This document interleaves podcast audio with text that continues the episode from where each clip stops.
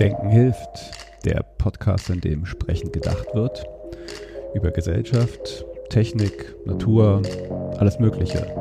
Mit Menschen aus meiner Umgebung. Und immer wieder ein bisschen mit Gedanken daran, wie wir die Welt ein kleines Stückchen besser machen können.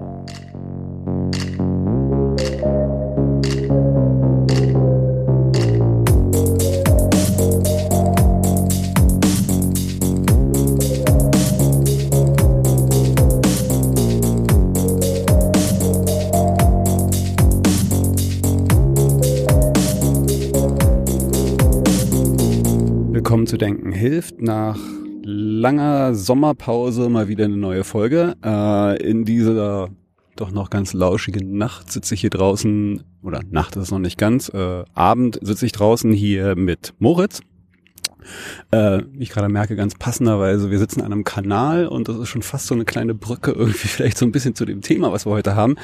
Äh, es geht um Plastik und zwar um Plastik in unseren äh, Ozeanen und Gewässern, kann man glaube ich so sagen, oder? Genau, in, wir konzentrieren uns vor allen Dingen auf die Fließgewässer, also Flüsse und Kanal passt dann ja so ein bisschen, aber generell, genau, geht es um Ozeanplastik, das ist das große Thema.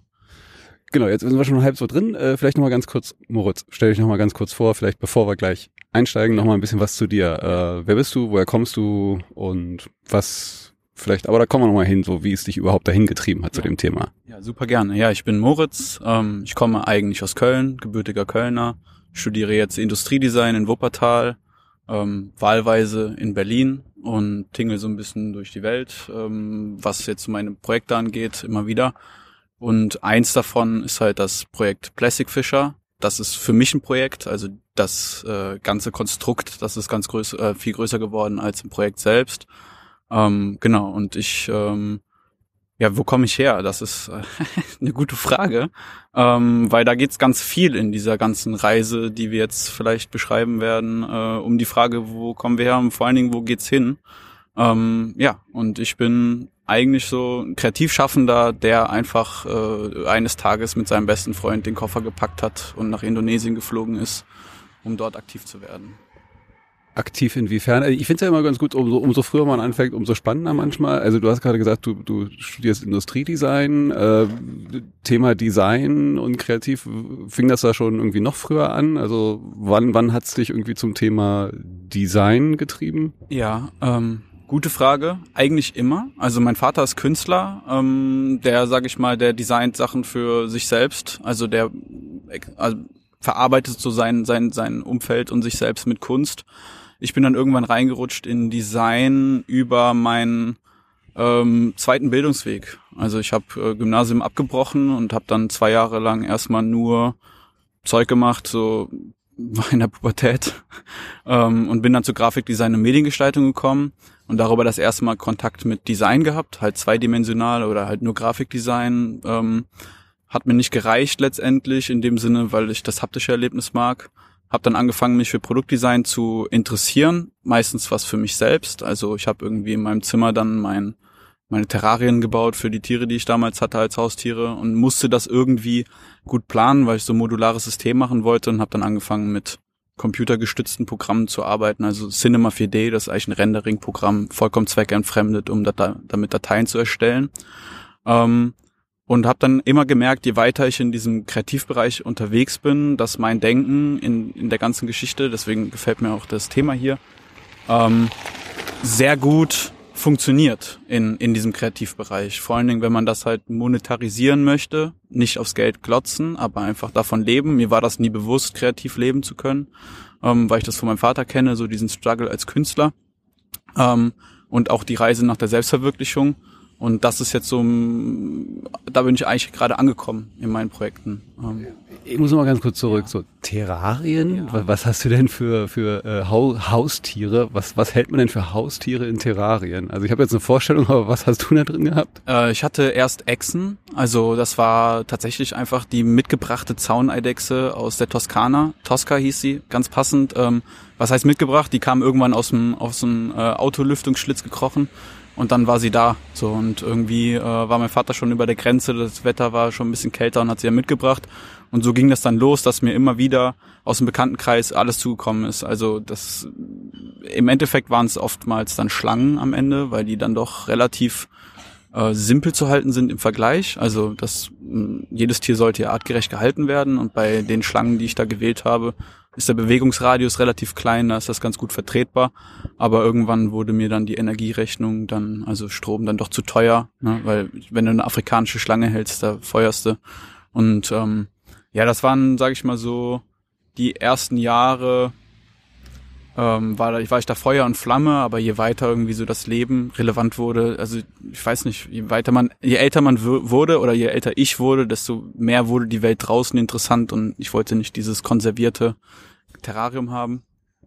Und dann, du hast gerade erzählt, dann, dann bist du auf deiner Reise des, des, des kreativen Prozesses und, und mit Kreativität Geld verdienen, beziehungsweise überhaupt dich da irgendwie weiter mit zu beschäftigen. Und äh, wie kam es dann zu dieser Reise, wo du gerade vorhin angefangen hast von? Also ihr habt euch dann äh, Kumpels auf den Weg gemacht. Äh, war, war das jetzt, wie, wie kam es dazu und, und was war da eigentlich die Intention? Ja, ähm, da um das mal noch chronologisch noch abzuhandeln, ich bin ja selber jetzt die ganze Zeit so ein bisschen gesprungen. Ähm, ich hatte ein Klamottenlabel, da ging es um nachhaltige Klamotten und nachhaltige Kiffutensilien. Also ich wollte Bauunterlagen und Grinder äh, gestalten und habe das auch alles aufgebaut mit einem äh, sehr guten Freund von mir und wir sind aber in der Finanzierung gescheitert, weil wir da jemanden auf den Leim gegangen sind, der ähm, ja ganz verrückte Geschichte eigentlich so. Also wir wollten sollten eigentlich Geld kriegen, aber diese Person hat ihr ganzes Leben erfunden äh, auch im Freundeskreis. Also es war, war ganz krass, hat gar nicht nur uns betroffen, aber dann ist das so ein bisschen zusammengebrochen. Wichtig war mir immer, es gab immer den Ansatz, ähm, Müll zu vermeiden oder nachhaltig zu denken. Ähm, nur bin ich das halt nie direkt angegangen. Du, ich bin immer indirekt dahin gegangen. Ich habe gesagt, gut, ich habe jetzt ein Klamottenlabel, das machen wir jetzt Bio, äh, versenden nur in, in, in äh, Kartons. Und dann ist das dann irgendwann, hat das dann halt nicht mehr so krass funktioniert, wie wir uns das ausgemalt haben. So dieser ganze Traum da drinnen ist so ein bisschen versackt. Aber parallel ist dann ähm, die Idee um Plastic Fisher entstanden. Ähm, und zwar ist äh, Carsten und ich, ähm, wir zwei waren in Indonesien. Äh, Auslöser war Georg, der uns sozusagen die Option geboten hat, ähm, eine Firma zu gründen mit seinen Finanzen und dort dann uns auszutoben, um Plastikmüll rauszuholen. Also es gab sozusagen einen, einen, einen, Initiativmoment, wo im Mekong-Delta das ganze Plastik gesehen wurde. Und wir haben gesagt, das, das funktioniert einfach nicht. Du guckst da in den Fluss rein und von morgens bis abends strömst da runter und irgendwas muss man machen. Das war die Grundidee war, war das jetzt so eine Idee, die, also ich habe jetzt gerade eine Vorstellung im Kopf, äh, man ist am Reisen, man sieht irgendwas ist, äh, und dann bewegt es einen, kotzt es einen und dann macht's Klick. War das ja. so ein Moment? Auf jeden Fall. Also es war, ähm, für mich war das halt so, ich konnte das erste Mal nicht auf Umwegen diesem Problem begegnen, sondern einfach direkt. Also jemand, all das, also ich wollte mir immer eine Firma aufbauen und habe halt viel Arbeit da reingesteckt in, in, in den Aufbau einer Firma, um ein Problem indirekt anzugehen jetzt kommt jemand zu mir und sagt, hier, du musst keine Firma mehr aufbauen und du kannst das Problem direkt angehen. Das war so ähm, auf jeden Fall so der, der, der, der Motivator, aber der Klickmoment war einfach dieses, dieses Realisieren davon, wo sind wir eigentlich gerade als Menschheit und wie überfordert sind wir mit Müll. Ähm, und wie komplex ist das Ganze überhaupt? Das war noch nicht so ganz bewusst, aber man hat das schon gesehen, einfach wenn, wenn, wenn da so viel Müll runterkommt. Ähm, ich, das jetzt zu rekapitulieren. Also es ist, es ist so, keine Ahnung, du, du hast ja immer irgendwie, sag ich mal, so, so ein eigenes Moralverständnis oder irgendwie so, so ein Drang danach, irgendwas zu verändern. Also bei mir war es immer so, ich wollte schon was schaffen, kreativ sein. Und ich habe halt jetzt gemerkt, ähm, wenn wir da eine richtige Lösung hinbauen, ähm, um einfach aktiv zu werden. Wir wussten noch gar nicht genau, wie das genau aussieht. Also wir hatten Pläne geschmiedet. Ähm, aber das würde ich nochmal ganz chronologisch abgehen, weil sonst ist das für den Zuschauer oder Zuhörer nicht ganz äh, verständlich. Vielleicht machen wir da mal so, so eine kleine äh, Biege, weil, ne, also ihr seid da auf dieses Problem gestoßen, also ihr habt Plastik gesehen, Müll, der, den ihr als Problem wahrgenommen habt. Vielleicht würde ich da ganz gerne mal so reingehen und mal ein bisschen so dieses, dieses Problemfeld. Also ich glaube, mittlerweile hat so jeder, der so ein bisschen äh, die Welt wahrnimmt und die Medien verfolgt, wahrgenommen, dass Plastik ein Problem ist ja. äh, in unserer Umwelt. Äh, aber können wir das mal vielleicht so, so, so ein bisschen mal, weiß ich nicht, nochmal so ein bisschen einordnen, von was reden wir hier eigentlich? Also Plastik gerade in, äh, in, in Ozeanen, in unseren Gewässern. Ähm, Gibt es da so ungefähr, ohne jetzt irgendwie ganz genaue Zahlen, also so eine Vorstellung von, von wie viel Plastik in unseren Gewässern reden wir da eigentlich? Kann man da schon so, so, so eine grobe Vorstellung mal geben? Ich finde, jein. Schwierig. Also, ähm, wir reden von zig Millionen Tonnen Plastikmüll im, im Jahr. Also wir sind ähm, bei einem Fluss gestartet, der 2000 Tonnen Plastikmüll am sind, glaube ich, am Tag gehen da komplett runter. Der Chitarum in, äh, in Jakarta, Indonesien. Ähm, ich weiß nicht, ob ich es jetzt so reinsprechen darf, aber ich habe mich gescheut, mit Zahlen um mich zu schmeißen, weil ich so, weil ich so schlecht bin in Zahlen. Es geht nur so um Dimensionen, um so Vorstellungen. Also hier wird kein Fact-Checking betrieben, ja. ob das irgendwie okay. ganz genau ist. Nur, dass man so eine ungefähre Dimension so vielleicht sich so, so grob vorstellen kann. Unvorstellbar. Also es sind, es sind, also du, du musst dir vorstellen, wir haben äh, komplett überforderte äh, Systeme, die, die sozusagen mit dem Müllmanagement nicht mehr hinterherkommen. Gerade Indonesien, ich weiß nicht, 130 Millionen Einwohner, glaube ich, sind ähm, dort in den, äh, vor allen Dingen alles auf, auf der Großteil auf der Hauptinsel Java. Ähm, es expandiert und wächst übertrieben und sehr viel landet einfach im Fluss, weil das die beste Infrastruktur ist, um Müll loszuwerden für den Privatmenschen. Ähm, die äh, Standardrechnung, die jetzt hier mal aufgestellt wird, ist 2025 oder 2050 ist genauso viel Plastikmüll wie Fisch im Meer. Ich glaube, das ist, ist eine äh, Vorstellung, die es halt in irgendeiner Form greifbar macht. Die Sache ist, man kann sehr viele Ströme einfach nicht mehr nachvollziehen. Also ab dem Punkt, wo es im Meer ist, verbreitet es sich unkontrollierbar, es zerfällt. Also man muss sich das so vorstellen, Plastik wird ähm, durch UV-Strahlung und äh, Salzwasser halt zersetzt. Es zerfällt dann immer weiter in kleinere Teile. Dann sind wir bei diesem Mikroplastik, wovon wir reden.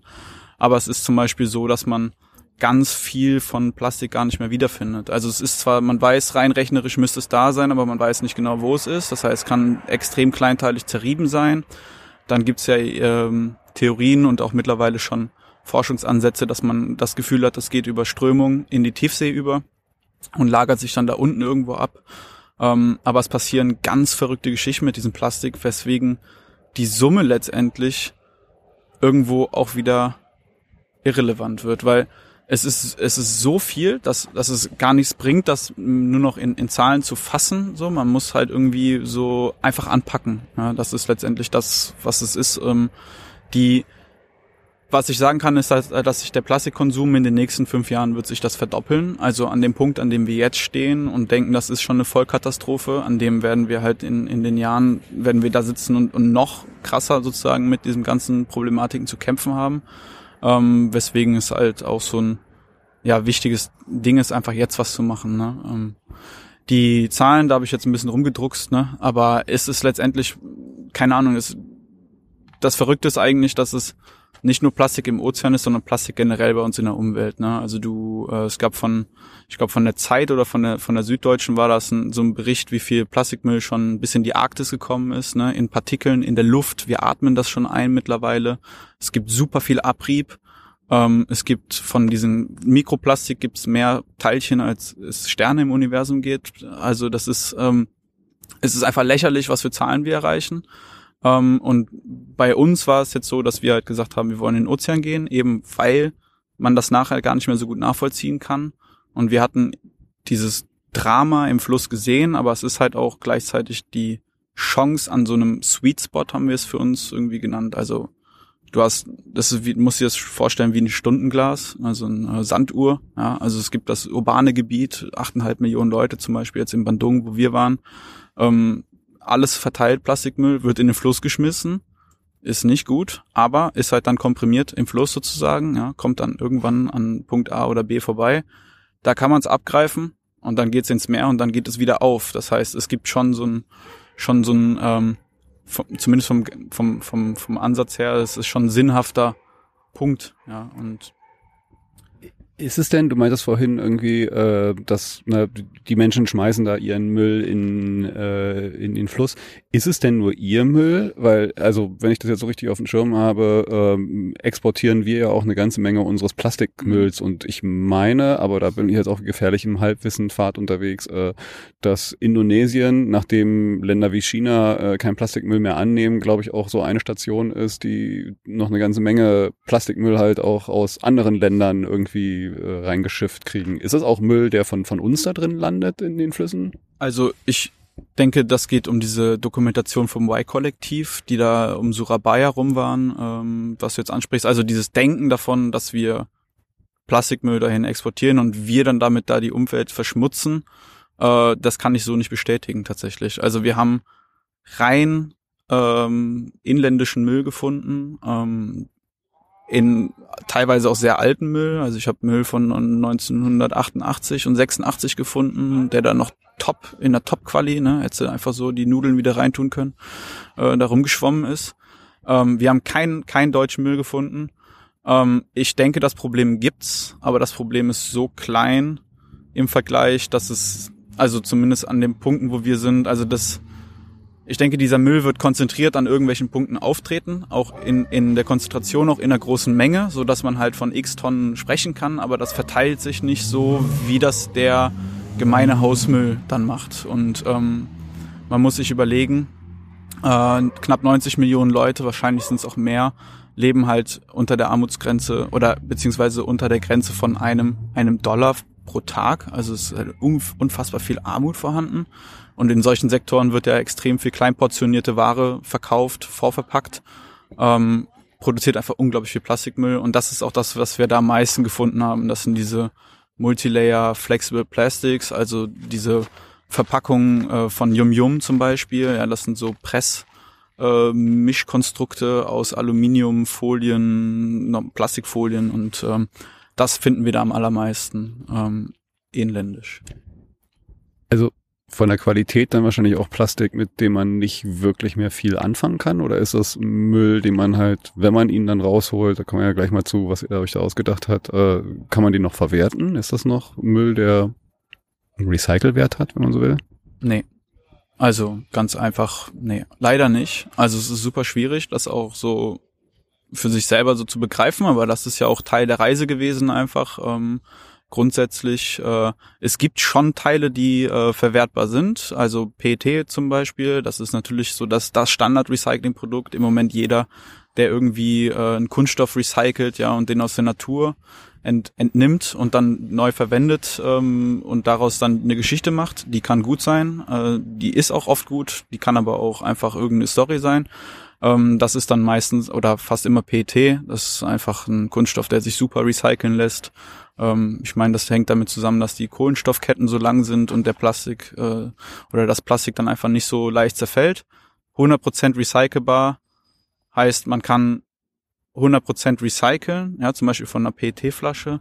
Du kannst alles einspeisen, aber du musst halt nachfüttern immer mit neuem Plastik, weil du halt dieses minderwertige Plastik wieder aufwerten musst mit neuem. Deswegen heißt 100% Recycling nicht, dass es ein Trade von eins zu eins ist. Ja, also du tust eine Flasche rein, kriegst eine neue raus.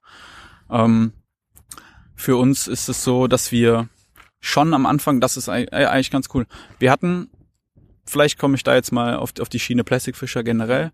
Also wir hatten ähm, eben einfach dieses, dieses Geschehen, dass wir den Plastikmüll den Fluss runterschwimmen sehen haben und haben uns gedacht, so irgendwas muss passieren. Ne? Das war unsere Wohnzimmervorstellung, deutsches Wohnzimmer. Und wir gucken von unserem Wohnzimmer dann durch äh, unser äh, Windows-Fenster nach Asien und überlegen uns, was können wir machen.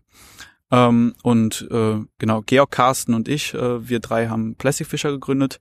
Und Georg ist schon ganz lange unterwegs in ähm, nachhaltiger Aquakultur. Der hat einen, äh, den weltweit ersten äh, Accelerator für nachhaltige Aquakultur Startups gegründet. Das heißt, er vernetzt Startups in der ganzen Welt, die sich um nachhaltige Aquakultur kümmern. Ganz kurz, Aquakultur, erklär mal kurz, was müssen wir ähm, darunter vorstellen? Eine Schrimpfarm ähm, oder äh, Lachsfarmen. Also es geht schon darum, wie man jetzt äh, Tiere im industriellen Maßstab oder Algen, ja, muss gar nicht nur Tiere sein, äh, sondern halt wie man im industriellen Maßstab äh, Meereslebensmittel ja, oder Meeresfrüchte produziert Ähm, nur sagt er halt, so wie wir es jetzt machen, funktioniert's halt nicht. Und er hat dann diesen Accelerator gegründet.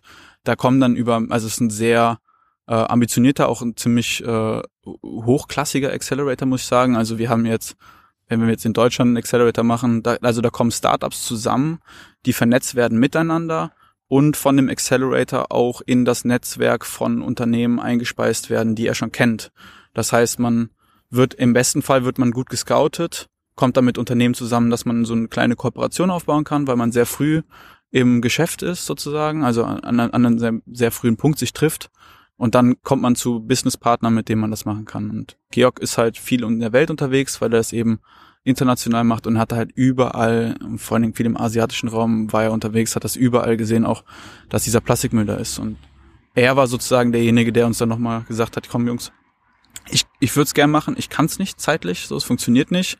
Und Carsten und ich waren dann halt eben auf dem, äh, auf dem Trip dann zu sagen, okay, weißt du, wenn du uns so die Möglichkeiten gibst, das zu machen, dann, dann geht's los du hast jetzt, also wir sind ja schon in, so in dieser Firmengründung und ja. Accelerator. Äh, Gab es davor oder dazu noch halt auch irgendwie so eine äh, äh, technische Idee? Gab es so einen Aha-Moment, ah, so könnte man das lösen? Oder wie, genau. wie kam es zu Plastikfischer eigentlich jetzt, bevor es in so einem Accelerator gelandet ist? Also die Idee, was euer Produkt ja, und eure Lösung ist. Das war eigentlich die, die Spannung dahin, habe ich mich ein bisschen verlaufen. Also Georg hat über diese ganzen Kontakte, die er hat, hat er äh, äh, Salmon Wheel nennt sich das. Du musst dir vorstellen, die Lachse schwimmen den Fluss hoch und es gibt so Mühlen, also es sind wie so Schaufelräder, die die mit der Strömung einfach mal, also einfach so Netze, die einfach reingreifen, ja, rotierend ins Wasser und die Lachse, die stromaufwärts schwimmen, die werden dann einfach abgegriffelt von diesen Netzen. Ähm, und dieses Prinzip wollten wir anwenden. Also das, das war das, was wir auf den Tisch gelegt haben. Haben gesagt, okay, wir wollen mit der Strömung arbeiten. Ähm, Plastikflasche kommt vorbeigeschwommen in, in, durch so ein Tor durch, wird dann gestoppt und dann dreht sich dann sozusagen unser Schaufelrad von unten durch das Wasser, ne, greift dann die Flasche hoch, äh, hebt die aus dem Wasser raus, dann fällt die dann so eine ähm, kleine Rampe sozusagen runter in so einen Auffangbehälter und dann haben wir dann den automatisch sammelnden Plastikfischer, ne? ähm, mit dem Zielgedanken, äh, wir säubern die Flüsse von Flaschen. Also Flaschen war unser, so unser To-Go, weil wir halt überall in den ganzen Bildern, die wir sozusagen digital uns angucken konnten, äh, gesehen haben, okay, Plastikflaschen, sehr viel. Ne? Ähm, am Anfang so mit den ersten äh, Momenten macht's denkt man auch nur an Plastikflaschen. Man hört ja auch immer nur Plastikflasche hier, Plastikflasche da. Oder wenn es dann so ein Video gibt aus äh, Südafrika letztes Jahr, ist super viral gegangen von so einer Welle, wo so tausende Plastikflaschen drinne waren. Also es ist schon sehr viel mit Plastikflaschen, aber die Realität war einfach anders. Ne? Ähm, so der An also der Ansatz war, der Plastikfischer ist ein, ein mit Wasserkraft betriebenes Schaufelrad, was Plastikflaschen aus dem Wasser holt. Und mit diesen Zeichenplänen und dieser Idee von diesem Konstrukt, äh, wir machen daraus eine Firma und sind gleichzeitig in der Umwelt aktiv, das war eigentlich der Punkt, wo wir dann nach Indonesien geflogen sind und gesagt haben, so wir müssen das jetzt einfach mal ausprobieren, weil hier der Kanal, äh, an dem wir sitzen, der ist ganz anders als ein Kanal in Indonesien. Ähm, da gibt's Trockenzeiten, also äh, Sommersaison und Regensaison. Da regnet es ein halbes Jahr lang nicht und dann gehen auf einmal die Schleusen auf und dann, dann geht's richtig ab. Äh, und das muss man einfach sehen. Ähm, und die die Vorbereitungszeit war relativ kurz. Also Carsten äh, ist hingeflogen nach Indonesien, hat einen Monat lang schon so ein Netz, äh, Netzwerk äh, betrieben. Also wir hatten einen Einstiegspunkt eben über einen Geschäftspartner von, von Georg, der hat gesagt, also Indonesien letztendlich, äh, da nochmal drauf zurückzukommen, grundsätzlich, warum überhaupt Indonesien? Auch vielleicht eine ganz äh, interessante Geschichte, ist halt einer der, der Top-Verschmutzer in der, in der Welt. Ne? Also ich glaube, da kommt nur noch China da, danach ähm, und Indonesien ist dann auf, auf Platz zwei, äh, was für uns dann schon mal generell so ein äh, schon mal so das Ding ins, in, in, in den Fokus gerückt hat oder dass, dass wir halt gesagt haben, das Land ist für uns interessant und dann hatten wir den glücklichen Umstand, dass halt Georg dort äh, einen Partner hatte, der uns geholfen hat, so vor Ort einfach einzusteigen. Ähm, das war in Jogjakarta, das ist so ein, ähm, ein Stadtstaat, die haben einen eigenen Sultan, ist so ein bisschen für sich äh, unterwegs und für uns war das ein super Ort, um einzusteigen, weil wir da eben schon ein paar Leute hatten, die uns helfen konnten, eben mit den ganzen bürokratischen Hürden.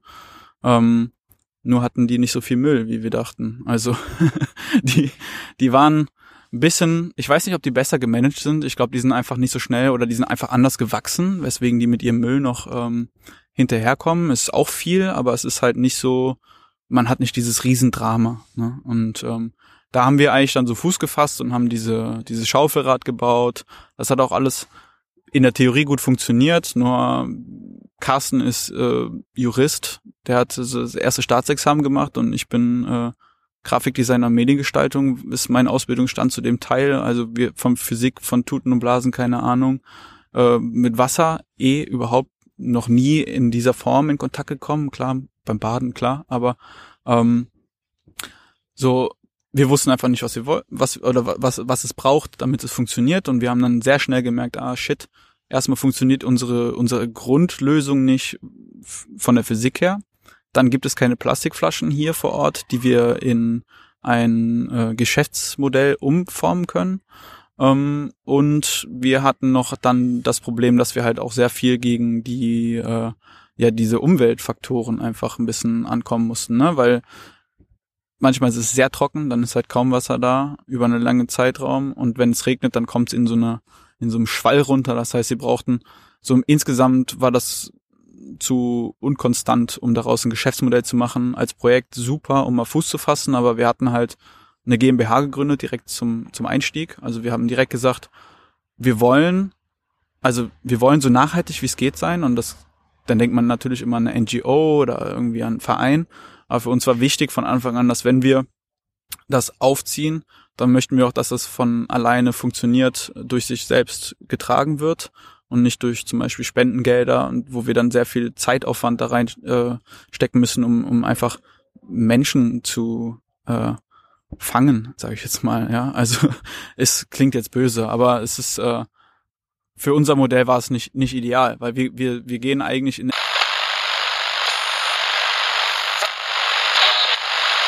Okay, ähm, nochmal kleiner Einstieg, technische Probleme. Die Karte war voll und wir müssen hier nochmal einen kleinen neuen Einstieg finden. Äh, und zwar, wir haben gerade über euer Modell als GmbH geredet und wie ihr ja eure ersten Probleme beziehungsweise festgestellt hat, dass das ursprüngliche Modell so wie geplant nicht hundertprozentig funktionierte. Vielleicht magst du da nochmal kurz einsteigen und einhaken. Ja, genau. Also ich ähm, meine, wir waren auch bei der Nachhaltigkeit als Unternehmen, also GmbH gedacht, äh, dass etwas, das langfristig einfach äh, sich selbst trägt und wir halt dadurch nachhaltig als Firma sein können, weil wir zum Beispiel einfach in unsere eigene Innovationsgeschehen irgendwie selbst finanziert da drinnen ähm, uns austoben können, ja, ohne dass wir gebremst werden in dem, was wir machen wollen. Und wir waren dann eben in Indonesien, hatten diese GmbH, äh, die nur auf dem Papier erstmal was war. Also als Geschäftsmodell, das die Idee war halt eben Plastikflaschen rauszuziehen ähm, und ähm, damit dann das ganze Geschehen finanzieren zu können, ja, weil ähm, wir waren zwar als Privatmenschen mehr oder weniger dort, aber halt eben nicht äh, mit nicht so mit finanziellen Mitteln ausgestattet, dass man jetzt da ewig und drei Tage sein konnte. Und wir waren in in Jogjakarta und haben da eben gemerkt, äh, ups, so die Realität sieht einfach anders aus. Ne? Also wir hatten nicht nicht den Müll, den wir er erhofft hatten, tatsächlich in, in diesem äh, in diesem Sinne vom, vom, vom finanziellen Faktor her. Eben diese die PET-Flaschen gab es nicht, ähm, eben weil die von äh, vorhin war ich da. Äh, es gibt super viel Müllwirtschaft im Privatbereich in Indonesien. Also es gibt ähm, ganz, ganz viele Scavenger, also Leute, die äh, einfach äh, ans Wasser gehen und da den Müll raussammeln, weil es eben so viel Müll ist, dass es Sinn macht für die, das rauszuholen. Ähm, die leben mm, eben meist von unter einem Dollar oder einem Dollar am Tag. Äh, und da hat sich so ein so ein äh, Geschäftszweig der, der Wertstoffbanken hat sich dort äh, gebildet. Da kann ich im späteren Verlauf gerne drauf eingehen. Ähm, wir selbst hatten das Problem eben keine Plastikflaschen. Ähm, das technische System, was wir uns überlegt hatten, funktionierte nicht. Und in dem Gesamtsetup, ähm, wie wir uns da statt, äh, oder wie wir uns da vorgefunden haben, haben wir gesagt, so wie wir jetzt sind, wachsen wir nicht in der Art und Weise oder haben wir nicht ausreichend äh, Erfahrungsmöglichkeiten, um halt eben Geschäftsmodell draus zu machen. Ähm, und über einen Kontakt von Georg, äh, die Diva war das, die hat uns ähm, nach Bandung eingeladen. Das ist ähm, auf in Zentral-Java ist das eine, also eine der größten Städte, ich glaube, vielleicht ist auch die zweitgrößte. Also im, im urbanen Gebiet leben achteinhalb Millionen Leute. Äh, und die hat halt eben den äh, ganz besonderen Faktor, dass der Chitarum da durchfließt und das ist der dreckigste Fluss der Welt und ich meine, es war auch mal der dreckigste Ort der Welt. Also es gibt einfach nichts Versifteres auf diesem Planeten als diesen Fluss. Äh, und da haben wir gesagt, okay, also das nehmen wir jetzt mit Kusshand, diese Option dahin zu gehen, erstmal überhaupt diese Erfahrung für, für sich als Mensch zu machen, ja, einfach nur da zu sein. Ähm, und dort gibt es ein Programm, was von dem indonesischen Präsidenten äh, ausgerufen wurde. Und zwar ist es Citarum Harum. Harum heißt äh, sauber auf Indonesisch. Ähm, da ist das Militär in 30 Sektoren eingeteilt worden, um den Fluss zu säubern. Äh, nicht nur den Fluss selbst, sondern auch die umgehenden äh, River Communities. Also die haben eine extrem schlechte Müllwirtschaft insgesamt. Äh, und dann ist in diesem Bereich dann das Militär dafür zuständig, um eben neuen Eintrag vom Müll zu vermeiden. Was allerdings nur sehr schwer geht, weil es halt Flüsse sind ein Netzwerk. Gerade in Indonesien gibt's halt super viel Flussgebiete und ähm, auch durch Bandung überall offene Kanäle, ne? also die auch für die Kanalisation verwendet werden und eben ähm, das schwimmt am Haus vorbei und es ist eben sehr einfach dort Müll zu verklappen. Ähm, und so hatten wir, äh, oder wir hatten dann die Option in einem dieser Sektor, Sektor 6 ist das, ähm, sehr ambitioniert für die Verhältnisse, die dort sind. Also wir können das auch nicht alles abnicken, was wir da gesehen haben. Ähm, auch viel, viel Scheiße erlebt, äh, von wo man einfach sagt, Denken hilft. Tatsächlich, ja, also da die, kann ich eine ganz schlimme Geschichte erzählen, äh, gleich, ähm, wo es einfach nur um Bewusstsein geht und mangelndes Bewusstsein und was mit Bildung macht. Aber wir waren in diesem, sind dann in diesen Sektor eingeladen worden und sind dann mit dem Militär durch die Gegend gefahren. Und die haben ein ganz spezielles Gebiet. Bei der Chitarum ist begradigt worden und die Altarme sind stehen gelassen. Und aus diesen Altarmen sickert, also das sind wie so kleine Stauseen. Da kommen von der Stadt kommen da drei Flüsse, die da reinfließen in diesen Altarm, in diesem Sektor. Die fließen dann in diesen, äh, ich sage jetzt Stausee ein und aus dem Stausee geht es dann dann in den Chitarum rein. Ja? Also es ist ein ganz langes, äh, langsames fließendes Gewässer. Und wir hatten eben ähm, dort eine Tour machen können mit denen mit dem Boot und haben halt beobachtet, wie deren Arbeitsprozess ist. Einfach äh, gar nicht mehr mit dem Ansatz, jetzt erfinden wir jetzt hier Plastic Fisher neu, sondern einfach so, was geht hier, was machen die und äh, die sind halt einfach random mit einem Boot und einem Kescher durch die Gegend getingelt und haben gecachert. Ja, und wir haben gesagt, so das ist also das Militär stelle ich mir anders vor. Also grundsätzlich denke ich, werden die schon funktionierendes Militär haben. So, da halte ich mich auch voll raus. Aber ich denke mir halt, wenn wenn so eine große Instanz für die für die Müllreinigung äh, zuständig ist, dann habe ich mir zumindest vom vom vom Klang her erhofft, dass es halt ein bisschen strukturierter läuft an der Stelle. Und ähm, da kam dann die Idee, die letztendlich dafür gesorgt hat, dass Plastic Fisher so wie es heutzutage ist, erstmal steht. Ähm, das waren die Trash Booms. Ähm, du musst dir vorstellen, irgendwie muss der Müll ja zu unserem automatischen Schaufelrad kommen. Das heißt, wir hatten sowieso schon immer geplant, also wie so schwimmende Barrieren oder so, so, so Führungsrohre äh, oder Schwimmkörper zu machen, die den Müll halt zu uns leiten. Ähm, und in, in, in Bandung haben wir festgestellt, das wäre auch das Einzige, was es braucht, weil alles danach ist ja nur ein maschineller Prozess, wie es rauskommt und den haben wir dort in Form von Menschen, also dem Militär. Ähm, für uns in dem Fall zum Glück eine kostenlose äh, Geschichte, weil wir einfach so ein Agreement mit denen geschlossen haben. Äh, wir würden jetzt hier gerne als äh, zu Forschungszwecken einfach mal was mit euch machen und die sind super offenherzig dort gewesen. Das war für uns war das ein super super Move, ähm, weil wir diesen ganzen bürokratischen Aufwand auf einmal gar nicht mehr so hatten. Ähm, wir konnten einfach agieren, aktiv sein in deren Sektor. Die haben uns machen lassen und uns auch geholfen mit Manpower. Ne? Wir waren ähm, zwei Jungs und wir hatten Roller. So, und äh, es gibt paar Videos, wie wir so vier Meter lange PVC-Rohre mit dem Roller durch die Gegend fahren, um, um was zu bauen und waren alle so in allem so ein bisschen limitiert. Und mit dem Militär war das so das erste Mal, dass wir das Gefühl hatten, okay, da sind jetzt auch noch Leute, die, die mit uns daran kämpfen. Und ähm, ich habe dann diese Zäune entwickelt. Ähm, schreibe ich mir nicht so, also ich posaune damit nicht rum, so ich, profilieren geht nicht, aber es macht mich schon sehr stolz im Nachhinein, weil das eben genau mein, mein mein äh, Werdegang als Designer irgendwie so auch krass geprägt hat letztendlich. Ähm, muss ich überlegen.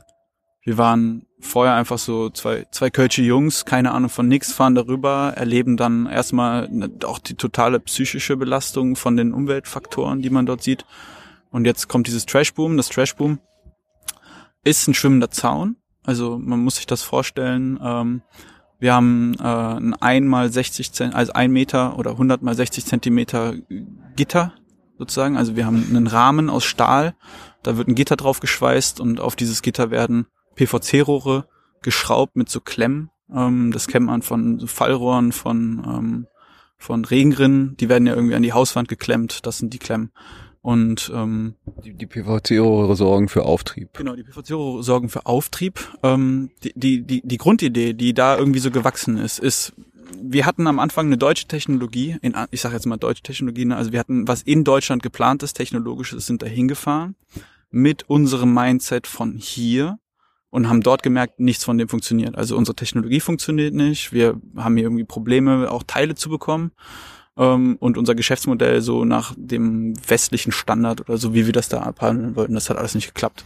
Und wir haben in Bandung in diesem Sektor angefangen umzudenken, haben geguckt, was kann man hier lokal machen, also wie sind die Bedingungen, die wir vor, vorfinden und wie reagieren wir auf das, was wir da sehen, eben einfach in einem Maß, das dem entspricht, was die brauchen, nicht was wir brauchen. Und ähm, letztendlich war es dann aber auch genau so, dass wir dadurch, dass wir die Lösung gefunden haben für das, was die brauchen, haben wir auch unsere eigene gefunden, weil wir es uns halt auch leicht gemacht haben in dem Sinne, dass wir erstmal gute Vorarbeit geleistet haben, aber hinten raus sehr entspannt haben. Sprich, wir haben für uns den Ansatz entwickelt, ähm, nach Clean River Safe Oceans, das war so der, der, der, der, das Grundkonzept, dass wir das ähm, lokal machen wollen, also nur mit lokalen Materialien arbeiten wollen wir wollen die Bevölkerung mit einspannen, eben einfach um das soziale Bewusstsein einzubinden, weil wir letztendlich nur Symptombekämpfung machen. Also wir gehen gar nicht an die Ursache ran. Ähm, hat aber auch wieder was damit zu tun, dass wir uns sozusagen wie so eine Mauer vor den Ozean, also eine gedachte Mauer, vor den Ozean stellen wollen und sagen, so, wir, wir kümmern uns nur um den Ozean. Ne? Also das, was in diesem Land passiert, sind auch die Probleme des Landes, müssen die selber lösen. Aber wir wollen halt nicht mit dem Finger drauf zeigen, sondern halt einfach in diese Probleme reingehen und was machen. Und diese ähm, Geschichte mit diesem Lokalbauen und dem Menschen mit einbringen von vor Ort. Das bringt halt für uns hat das eine Skalierbarkeit gebracht, die halt auch sinngemäß mit dem mit dem Problem irgendwie einhergeht. Ne? Ähm, die Prozesse ähm, Außer du willst jetzt direkt reinfragen? Ja, ich fand es ja. gerade ganz interessant, also äh, diese diese Einbindung, also ne, von dem technischen Entwicklungsprozess. Ja. Ihr merkt, dass ihr da halt irgendwo umdenken müsst und mit Dingen arbeiten müsst, die da vor Ort sind, äh, hin zu diesem, wir, wir, wir müssen hier auch äh, ja, die, die, die Bevölkerung mit einbinden. Wie, wie kam das eigentlich? Also wie kam euer Gedanke dazu halt auch, wir, wir müssen jetzt hier eigentlich auch mit den Menschen vor Ort arbeiten? Also A, wie kam der Gedanke und B, ähm, wie hat das funktioniert? Also waren die überhaupt offen dafür? Wie du sagst, da kommen irgendwie zwei kölsche Jungs irgendwie so hin und äh, erzählen denen da irgendwas. Äh, also ich weiß nicht, ich stelle mich jetzt gerade irgendwie so, so, so komisch vor, aber erzähl doch mal, wie war das eigentlich so, der Prozess? Ähm, also wir haben für uns gemerkt, dass wir es brauchen. Also wir können es, wir schaffen das nicht. Also du kannst nicht auf äh, Weltrettungsmission gehen, auch wenn das nicht unser Anspruch ist, aber einfach, du kannst nicht ans andere Ende der Welt fliegen, äh, 13.000 Kilometer weg und dann erwarten, dass du das alleine machst. Ja, das ist ein Anspruch, an dem sind wir äh, lange ohne dass wir das wussten, ja, waren wir so zwei Men on a Mission Typen. Wir hatten das nie für uns ausgesprochen, aber wir waren schon sehr krass in dem, in dem Thema drin, haben uns nie Urlaub genommen, sechs Monate lang voll, volle Pulle durchgearbeitet, also wirklich fast 24-7 aufgestanden, eingeschlafen mit dem Thema ähm, und waren da auch so ein bisschen eigentlich, glaube ich, auf der Suche, ohne dass wir das wussten, nach diesem sozialen Miteinander vor Ort, ja, weil ähm, du kannst dich nicht mit dem Problem von anderen Menschen befassen und die, die Menschen ausklammern. So, das, das funktioniert nicht. Und ähm, wir haben den ersten Weg halt gehabt übers Militär, dass wir halt dachten, geil, so hier können wir was machen. Ähm, das Militär hat aber auch seinen eigenen Kopf. Ja, das heißt, wir haben dadurch, äh, wir hatten auf der einen Seite die unglaubliche Freiheit zu machen, was wir wollten ähm, in dem Sinne, oder wir konnten machen, was wir in diesem Projektrahmen machen wollten. Aber auf der anderen Seite gab es auch wenig Verlässlichkeit. Also ähm, wenn du jetzt mal sechs Männer brauchst oder ähm, keine Ahnung, ein Auto, um was von A nach B zu transportieren und die haben gerade keinen Bock oder keine Zeit, dann stehst du halt da und dann kannst du halt überhaupt nichts äh, irgendwie so fix planen. Und wir mussten aber jetzt so langsam ähm, mal Nägel mit Köpfen machen und dann kam halt generell das Problem, die Bevölkerung kommt eigentlich schon auf einen zu. Also das ist kein Problem in dem Sinne, es schafft halt paar Konflikte, ne? Weil wenn du, du baust eine Barriere in Fluss, die stoppt dann halt den Müll im Fluss, ja, und das ist halt kein, also das ist halt alles, ne? Das ist ein Haushaltsabwässer, ne? Und wenn da jetzt wirklich äh, zwei Zentimeter lang äh, so der, der Hausrat da an der an der Wasseroberfläche steht über äh, x Quadratmeter bei jemandem vor der Haustür, ne? Da wohnt jemand am Fluss und du staust halt die Kanalisation bei dem auf, ähm, dann ist die Reaktion nicht so gut, ne? Ähm, es ist aber gut, wenn dann jemand anders hingeht und sagt, pass auf, Leute, ich konnte hier aber gestern x Flaschen und so rausziehen, lass die mal machen, weil jetzt haben wir hier ähm, nicht das große Geld, aber einfach im kleinen Teil gibt es jetzt hier die Option für uns, dass wir hier alle auch Müll sammeln können. Ja? Ähm, ich will das jetzt hier nicht so verkaufen, dass es jetzt für die die perfekte Lösung ist, die Sache ist nur, es, es, man muss einfach kommunizieren mit den Menschen und man hat immer Konflikte, egal worein man geht. Ähm, wie kann man lösen oder nicht? Und wir haben das Glück gehabt, dass wir es lösen konnten, indem wir einfach die lokale Bevölkerung mit einspannen. Und das ist auch das Einzige, was funktioniert, weil eben die Bildungslücke so groß ist, dass man ähm, nur über diesen Weg eigentlich, also über, über Bildung und ähm, Wissen um dieses ganze Plastikproblem auch das Ganze auch lösen kann. Also wir könnten noch hunderte Jahre, könnten wir noch unsere Barrieren bauen und den Plastikmüll stoppen, wenn nicht aufgehört wird reinzuwerfen. Ähm, es ist aber so, dass man man kann, also für uns war das so, man kann es nicht mit einem Gespräch lösen, diese Geschichte. Also man muss es auch langfristig, diesen, diesen Sinneswandel mit einbringen und das geht halt am besten, indem wir Leute, in, in, also aus unserer Perspektive jetzt in unser Unternehmen mit einbinden, den Jobs geben, das heißt, man assoziiert dieses Problem natürlich erstmal irgendwie positiv für die. Ja, also je größer das Problem für die ist, desto besser eigentlich. Auch für uns als Firma muss man sagen. Aber das ist ja natürlich menschlich nicht das, was wir machen wollen damit. Ähm, und ähm, ja, jetzt äh, die Leute mit reinzubringen, das ist natürlich noch in dem Sinne gut, dass die halt, die wissen halt vor Ort von den Strukturen. Also wir zum Beispiel in, in Indonesien wird wenig Englisch gesprochen. Das heißt, wenn wir mit lokalen Leuten zusammenarbeiten, kriegen wir ein viel besseres, äh, einen viel besseren Einblick über das, was wirklich vor Ort stattfindet. Also keine Ahnung, man, man kann ja immer aus so einer halbtouristischen Sicht das sehen. Ne? Also auch wenn man sechs Monate da ist, taucht man ja nicht vollends in, in, in, die, in die Prozesse und Strukturen dort ein. Ähm, und über Locals haben wir dann sehr viel mehr, also das hat einfach unseren Horizont total erweitert und wir hatten auch richtig Lust darauf. Ne? Also eben genau nicht dieses äh, wir stehen und zeigen mit dem Finger so das, sondern halt wirklich rein uns damit zu befassen auf allen Ebenen und wir haben uns auch so viele Sachen angeguckt, die nichts damit zu tun hatten im direkten, aber im im indirekten. Also wir hatten ganz skurrile Sachen auch, ne? Also äh, Wirtschafts äh, Abfallwirtschaft im, im Gefängnis angucken. Und dann waren wir im Gefängnis am Tag der Unabhängigkeit, äh, ist ein Nationalfeiertag von Indonesien und haben uns so eine Gefängnisparade da angeguckt oder mussten, also es war nicht gewählt, aber dann stehst du dann oder sitzt dann so auf so einer Tribüne und guckst an, wie da Sträflinge, äh, die äh, die Nationalhymne singen und irgendwie, äh, das ist ein ganz komisches Gefühl. Also ich weiß nicht, man, man, man begegnet, also. Das war jetzt irgendwie, weil, weil ihr da vom Militär hingebracht wurde oder? Militär eingeladen worden, sozusagen uns mal äh, im Gefängnis anzugucken, wie der Müll dort gemanagt ist. Insgesamt ein sehr spannendes Thema, finde ich, weil das ja so ein, so ein geschlossenes System ist, so ein Gefängnis und irgendwie muss das ja auch behandelt werden und die haben da schon versucht, auch das auch die, die Häftlinge mit, mit, mit einzubinden, dass man so Kompostieranlagen baut in so äh, 200 Gallonen Fässer, diese blauen Regentonnen und sowas.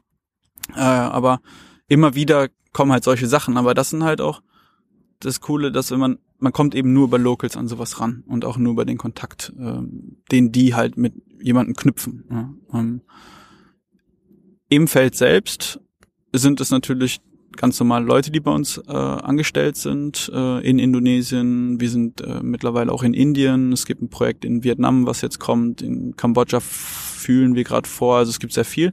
Aber es geht immer nur um Locals, weil wir halt gesagt haben, ähm, ja dieses das Lokale mit einbinden, ne? auch die lokale Wirtschaft im Kleinen zu befeuern, ähm, indem wir die Lösungen von vor Ort produzierten Sachen bauen oder beziehungsweise mit vor Ort verkauften Sachen äh, bauen, eben mit Sachen, die man zum Beispiel überall findet. Wir hatten äh, das Trash Boom darauf aufbauend gebaut mit Dingen, die wir in jedem Laden finden konnten, auf verschiedenen Inseln auch in Indonesien.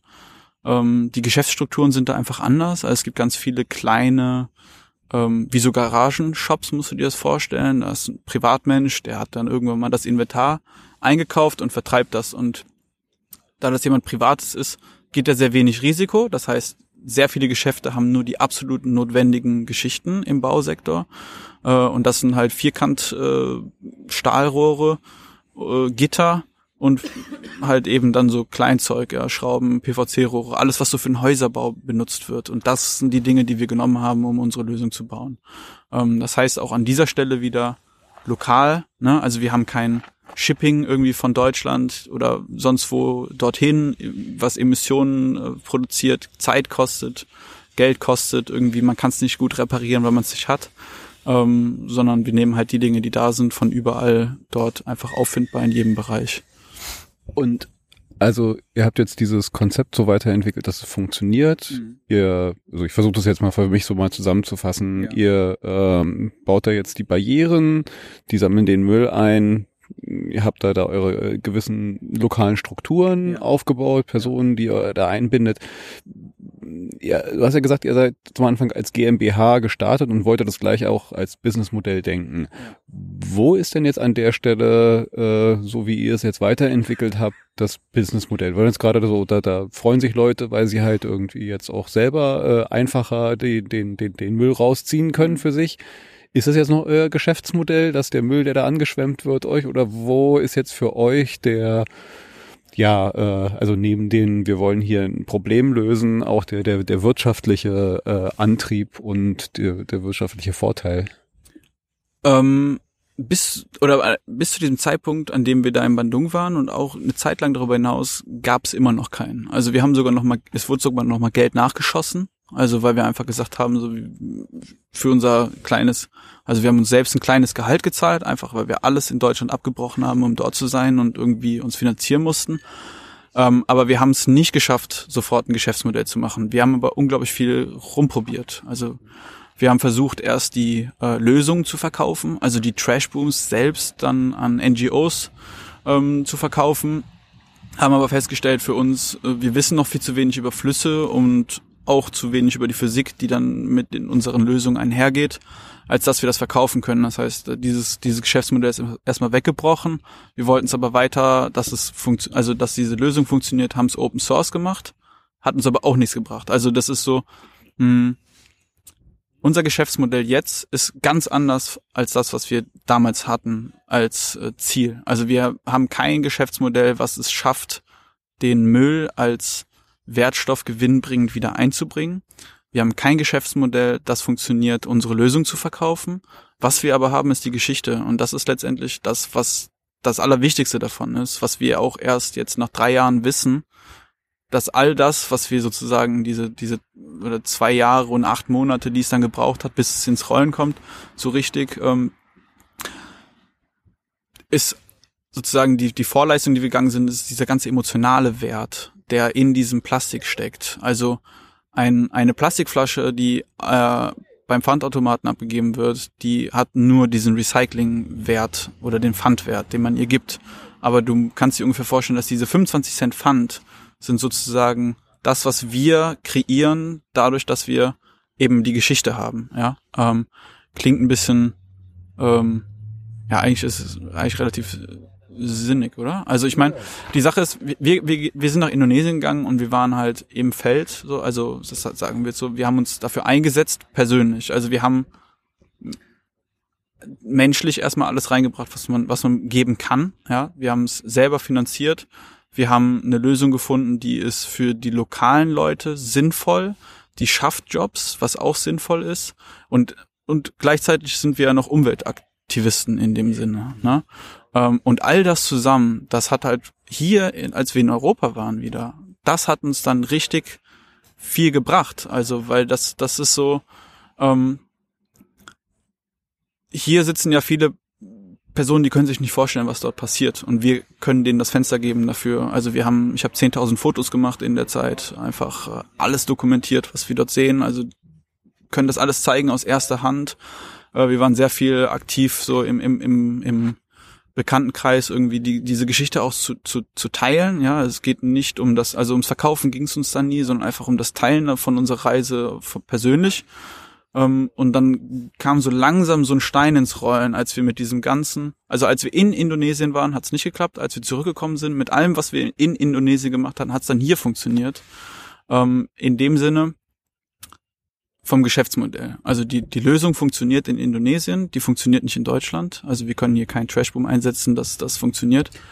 Äh, wie, wie, wie seid ihr jetzt diese Geschichte hier am Erzählen und monetarisieren, wenn man so will? Ähm, wir haben gesagt, es macht keinen Sinn dafür, Geld zu verlangen, dass wir, oder äh, wir können den, den, den Rohstoff nicht verkaufen, aber wir können das rausholen, verkaufen. Also sozusagen, im Endeffekt machen wir eine Dienstleistung draus. Also wir haben kein Produkt mehr, sondern, oder das Produkt ist die Ideologie mhm. und die Dienstleistung, die dahinter steckt, ist das, was wir ähm, eben einfach, da, das kann man sich bezahlen lassen. Und ähm, das Geschäftsmodell jetzt ist so, dass wir ähm, Plastic Footprint Offsetting machen. Also das ist ähm, dasselbe wie ein CO2-Fußabdruck auszugleichen ähm, eben für Firmen machen wir das, also nicht für Privatmenschen, noch nicht, aber das, also ich weiß auch nicht, ob das jetzt irgendwie noch ähm, im Raum steht für uns. Ich bin gerade nicht Vollzeit aktiv im Plastikfischer, also ich bin ganz im Gegenteil, eigentlich gerade Vollzeit aktiv in meinem, in meinem Studium, ähm, mache noch Design Mentoring in Plastikfischer und gebe halt noch so ein paar Inputsgeschichten, ähm, aber Carsten regelt das alles fast selbst äh, macht es auch überragend. Also wirklich krass so zu sehen, wenn, wenn, man jetzt so drei Jahre voll dafür geht und auch 100 Prozent gibt, was daraus kommt. Ähm, genau, und wir haben jetzt zum Beispiel Kniepex als Kunden. Die haben ähm, den Ausschuss von, ich glaube, die produzieren knapp 20 Tonnen Plastikmüll im Jahr in, in Asien. Ähm, und haben dann mit uns zusammen das Agreement getroffen, dass wir halt das, das Äquivalent dazu aus dem Fluss wieder rausholen was natürlich die ganze Geschichte nicht, das ist keine Nullsummenrechnung, also nur weil wir das, die 20 Tonnen da rausholen, sind deren 20 Tonnen nicht äh, relevant. Man kann auch sagen, also es gibt jetzt wahrscheinlich auch Leute, die schreien Greenwashing, ähm, aber es ist natürlich ein Weg, in dem man überhaupt in dieses Thema erstmal einsteigen kann, ja, dass man mit solchen Firmen ist und de facto holen wir die 20 Tonnen raus und ähm, das ist etwas, das können wir nur machen, weil eben durch die äh, die, diese Projekte finanziert werden. Und das andere ist, dass wir einen Plastic Fisher Club gegründet haben. Da geht's einfach nochmal äh, noch weiter weg von dieser vom Plastikmüll selbst, sondern noch mal viel mehr in die Ideologie rein. Da kommen Unternehmen ähm, in diesen Club, die sozusagen einfach uns einen monatlichen Beitrag zahlen und das war's. Also da geht's nur darum, dass die, die wollen uns Unterstützung, die kriegen keine Gegenleistung dafür im Sinne von Plastik, die können mit einem, also die kriegen von uns eine Grafik, mit der die sagen können, dass die jetzt Teil des Plastikfischer Clubs sind, aber die kriegen von uns keinen Müll, keine Zertifikate. Ähm, das Ganze ist sozusagen eine reine, ähm, ja, ein freundschaftliches Ding unter Unternehmen. Ähm, wo, wo du gerade diesen, ähm, wie war das Plastic äh, Footprint? Ja, Plastic Footprint Offsetting. Ist das eine Größe, die es schon gibt, oder habt ihr euch die sozusagen kreiert? Äh, jein. Die ähm, Geschichte gab's schon. Also es gibt schon einige Firmen, die damit arbeiten. Also ganz große Firmen, so Four Ocean zum Beispiel, mhm. gibt es. Dann gibt's hier dieses Honu Movement in Deutschland. Ähm, wenn ich die Namen sage, ich, ich weiß nicht, wie vertrauenswürdig die sind. Also ich sehe die nicht als Konkurrenten. Dieses ganze Plastikproblem ist so riesig. Es gibt keine Konkurrenz. Also eigentlich kann's, jeder geht alle raus und macht's. es ist genug Kuchen für alle da. Ja. Ähm, es gibt dieses dieses Problem oder dieses dieses Konstrukt von äh, Carbon Footprint Offsetting, Carbon, also gibt, CO2 gibt's gibt's schon und das wird einfach übertragen. Wir waren eine der oder mit die erste Firma in der Welt, die in Flüsse gegangen sind. Wir haben das zeitgleich zum Ocean Cleanup gemacht, die diesen Interceptor gebaut haben. Und ich würde sagen, wir sind sehr, sehr weit vorne, was das angeht. Ja. Ich finde es gerade total äh, äh, schlüssig und faszinierend und also auch wichtig und relevant eigentlich auch. Ne? Wir, wir also an Themen wie äh, die CO2-Steuer, das wird ja jetzt auf, also überall, jeder kennt es so langsam, ob es jeder komplett versteht, was es bedeutet, ist jetzt mhm. vielleicht noch eine andere Sache, aber ich glaube, es kommt so langsam zumindestens in unseren Breitengraden an, dass ähm, diese Externalisierung von von äh, äh, Kosten, die halt irgendwie mit dem, was wie wir leben, halt, dass diese Verpackung, die dann halt da drum ist, äh, äh, auch Kosten verursacht äh, neben der reinen Produktion. Zum einen halt, äh, weil halt CO2 äh, in die Atmosphäre geblasen wird, aber halt auch, weil da etwas äh, äh, entsteht, was im Zweifelsfall halt die, die Umwelt schadet und uns schadet. Mhm. Ähm, also dass diese Externalisierung halt auch irgendwo wieder reingerechnet wird oder ein, ein Wert ist, der ähm, äh, ja, Kosten, Kosten sind, die, die halt irgendwie gezahlt werden müssen. Ja. ja. Und an der Stelle seid ihr jetzt diejenigen, die sich dafür bezahlen lassen. Ich denke gerade halt so weiter, ob das nicht halt auch wirklich ein jetzt mal so der Anfang sein kann zu, zu einer wie auch immer gearteten äh, sei es jetzt Steuer oder Bepreisung dieses Problems, weil am Ende ähm, du hast es zum Anfang schon angesprochen, also ne, das Problem ist so groß, ja, du, du hast gesagt, wir atmen Plastik. Ich habe auch irgendwo anders mal gelesen, dass wir äh, mittlerweile halt so äh, weiß nicht, pro Woche, pro Monat das Äquivalent einer äh, Kreditkarte äh, über Nahrung zu uns aufnehmen. Ja, also ähm, das ist jetzt nicht nur so irgendwie so, schön, dass da halt irgendwo die Flüsse sauber sind, sondern äh, naja, wir, wir, wir schützen uns selber, weil im Zweifelsfall landet es irgendwann bei uns irgendwie auf dem Tisch in der nächsten Iglo-Packung oder was weiß ich nicht ja, wo. Es wird noch deutlich ekelhafter. Ähm, also den Fluss, so diese Verschmutzung, das sieht man ja direkt, ja. Also das sauber zu machen, das ist ja ein sofortiger Effekt. Mit diesem Mikroplastik wird's halt richtig spannend, weil wir ja noch gar nicht reif genug sind, um zu verstehen, was damit klarkommt, also was damit mit einhergeht. Ähm, was mir auf jeden Fall richtig sitzen geblieben ist im, im Kopf, äh, ist die Verbindung, die die Pestizide äh, aus der Landwirtschaft, die übers Grundwasser ins Meer eingetragen werden, die Verbindung, die die chemisch eingehen mit Plastik. Weil das ist unglaublich spannend. Ähm, Mikroplastik schwimmt rum im Meer und gleichzeitig auch diese ganzen Chemikalien und die haften halt an diesem Plastik an. Also das geht eine chemische Verbindung ein. Das heißt, du hast Plastikteile angereichert mit diesen chemischen Komponenten aus Giftstoffen in der Landwirtschaft, die halt dafür gemacht sind, Leben zu töten, muss man sagen. Ja, also in eine Form von Leben, die wir nicht haben wollen. Und das haftet darauf an und das wird damit auch um die ganze Welt transportiert. Das heißt, wir haben nicht nur dieses Plastik als diese vorstellbare Kugel oder als diese, diese, diese Haufen eben Fluss selbst, sondern halt diese ganze chemische Belastung, die damit noch kommt. Und das ist das, wo ich, wo ich für mich merke, also ich, vorher wusste ich das nicht, ne? Bei Plastic Fisher mal irgendwie dann immer wieder reingelesen, ähm, was geht, was geht eigentlich in unserem Umfeld ab, so welchen Sachen belasten oder setzen wir uns auch aus. Ne? Also das war gerade in Bandung ein Riesenthema, die eigene Gesundheit, ne? Ähm, ich weiß nicht, wann hast du das letzte Mal verbrannten Plastik gerochen? Weiß ich jetzt nicht bewusst, aber äh, ich kann mich in gewisser Weise erinnern, dass er auf jeden Fall kein angenehmer Geruch ist. Genau, aber es ist ja was, was irgendwie, das passiert ja, ich sag jetzt mal, hier vor deiner Haustür ein, zweimal alle äh, fünf Jahre sag ich mal, das ist eine krumme Zahl jetzt, aber das passiert, also es ist sehr unwahrscheinlich und dort ist halt einfach gang und gäbe. Ne? Also Plastik wird offen verbrannt an, an jeder Stelle. Irgendwie, ob das jetzt der Haushaltsmüll ist oder dass man wirklich so wie so 20 Quadratmeter Häuser hat, kein Dach mehr und dann wird das einfach da reingeschippt, das Plastik und dann einfach offen verbrannt. Äh, und am Anfang von meiner Geschichte habe ich ja gesagt, ich habe mal was ganz Schlimmes erlebt dort. Ähm, nicht, nicht mir selbst am Körper äh, widerfahren, aber ich habe so gemerkt, das ist das Umfeld, in dem wir jetzt gerade leben. Da sind wir äh, eben zu so einer Müllverbrennungs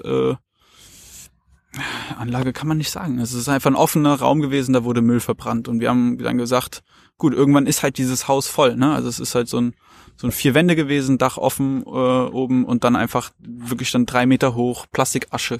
Ne? Da drinnen alles am Brennen und am Glimmen. Und klar, irgendwann, wenn du nachschaufelst, die haben an dieser Stelle sieben Kubikmeter am Tag verbrannt.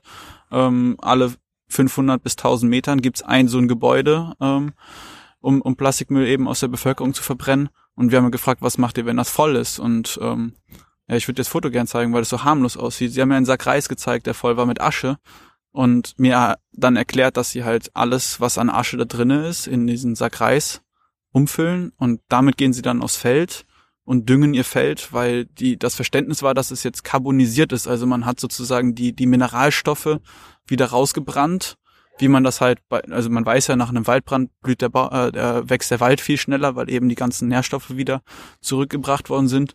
Und und dieser Trugschluss, ja, ähm, das war für mich auf jeden Fall, das war Alarm. Ähm, und das hat ganze Menge eigentlich so in Frage gestellt von dem, wie wir uns auch dem Thema begegnen, so als, als, als Menschen, ja, weil wir hier in Europa, wir haben eigentlich dieses Problem gar nicht. Also Plastikmüll in dem Sinne äh, schon, nur wir lösen das halt einfach mh, mm, in einer Effizienz, die die bisschen weiter ist. Ja, also ich möchte, also ich denke, Indonesien braucht einfach seine Zeit. Ich habe halt nur Schiss, dass sie halt nicht sich schnell genug entwickeln. Ähm, nur das, was wir da gesehen haben, ist halt teilweise so fernab von dem, wie wir gedacht haben, dass es läuft, dass man den Verstand verlieren möchte.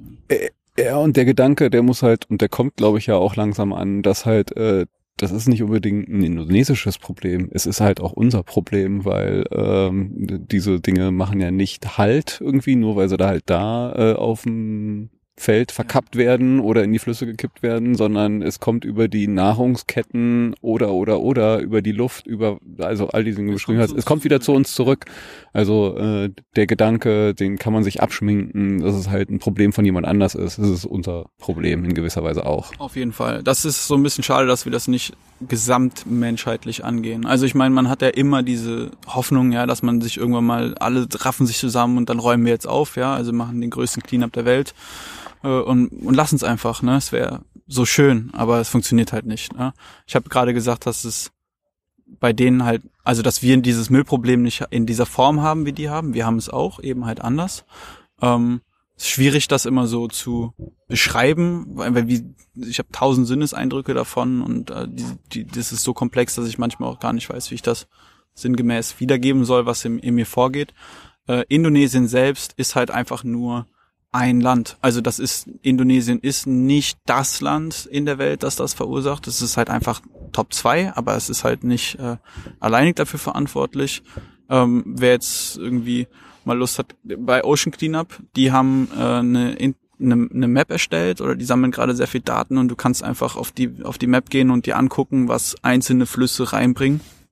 Ähm, und ich empfehle einfach mal einen Blick auf die Philippinen zu setzen, weil das eben einfach, das ist so, verrückt einfach, ja. Es ist eine ganz, es ist eigentlich eine flächenweise vergleichbar kleine Inselgruppe, äh, ja. Es sind sehr viele, aber dort alles leuchtet einfach rot, ja. Also man hat so Punkte gesetzt, die auf verschiedenen Flüssen einfach signalisieren, wie viel Müll eingetragen wird. Also man drückst auf einen Punkt, zum Beispiel äh, im Ganges, ja, und dann wird dir angezeigt, 14 Millionen Tonnen gehen hier äh, jedes Jahr irgendwie den Fluss runter, ja. Und du kannst auf Google Earth gehen sogar und du kannst dir das Delta angucken und du siehst den Plastikmüll in, im Meer schwimmen. Also wir sind da schon, ja, wo man früher gesagt hatte, irgendwie die chinesische Mauer kannst du vom, vom Mond aus sehen, werden wir wahrscheinlich bei den Plastik äh, Patch im, oder einige davon im Ozean sehen können.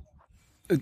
Du hast gerade ähm, schon so ein paar Firmen aufgeführt und ich habe so ein gewisses Gefühl, dass halt, äh, also das Plastikmüllproblem ist, glaube ich, schon in dem Bewusstsein zumindestens hier angekommen. Und ich merke halt auch so, dass halt äh, ist ja immer mehr, äh, ja, äh, ich weiß nicht, ob man es Businessmodelle immer nehmen kann, aber äh, immer mehr Firmen versprechen einen, hier unsere neuen Adidas Sneaker oder was weiß ich nicht was sind aus äh, äh, Müll mhm. äh, aus dem Meer hergestellt. Oder wir haben beide gerade vorhin festgestellt, irgendwie wir haben beide einen Rucksack, der ähm, auch aus Plastikmüll hergestellt wird. Also äh, so, so äh, Ocean Cleanup ist ein relativ äh, äh, großes, ja, ich weiß nicht ob Unternehmen, aber zumindest haben die auch eine relativ viel Aufmerksamkeit erzeugt mit mit mit ihrer Idee. Ähm, so, wenn ich jetzt mal so darüber nachdenke, habe ich so das Gefühl, da da äh, ist schon relativ viel, es ist relativ bewusst und trotzdem habe ich so das Gefühl, es ist sehr vereinzelt und es ist halt auch oft drängt sich mir das Gefühl aus, es ist mal eine ganze Menge so mit hört sich gut an, du hast vorhin Greenwashing gesagt. Mhm. Ich habe das Gefühl, da ist viel Greenwashing. Ich nehme es halt vielen, also wenn Adidas jetzt irgendwie mir sagen, so hier, guck mal, hier, kauf den Turnschuh, der ist jetzt aus Plastik gemacht, dann fühlt sich das für mich nicht so richtig ähm, mir fällt jetzt irgendwie ein deutsches Wort nicht ein, sincere, also wirklich so, so, so seriös und äh, so an. Wie ist denn deine Wahrnehmung so von dieser ganzen, ich weiß nicht, ob man jetzt Szene sagen kann, die sich mit dem Thema Plastikmüll auf den unterschiedlichen Ebenen beschäftigen? Von jemanden wie ihr, die, die so da reingestartet sind, wie du es gerade beschrieben hast, äh, bis zu, weiß ich nicht, ob du ja da Kontakt oder einen Einblick hast, äh, wenn da Firmen wie äh, äh, Adidas oder andere große halt irgendein Produkt auf den Markt schmeißen und sagen, guck mal hier,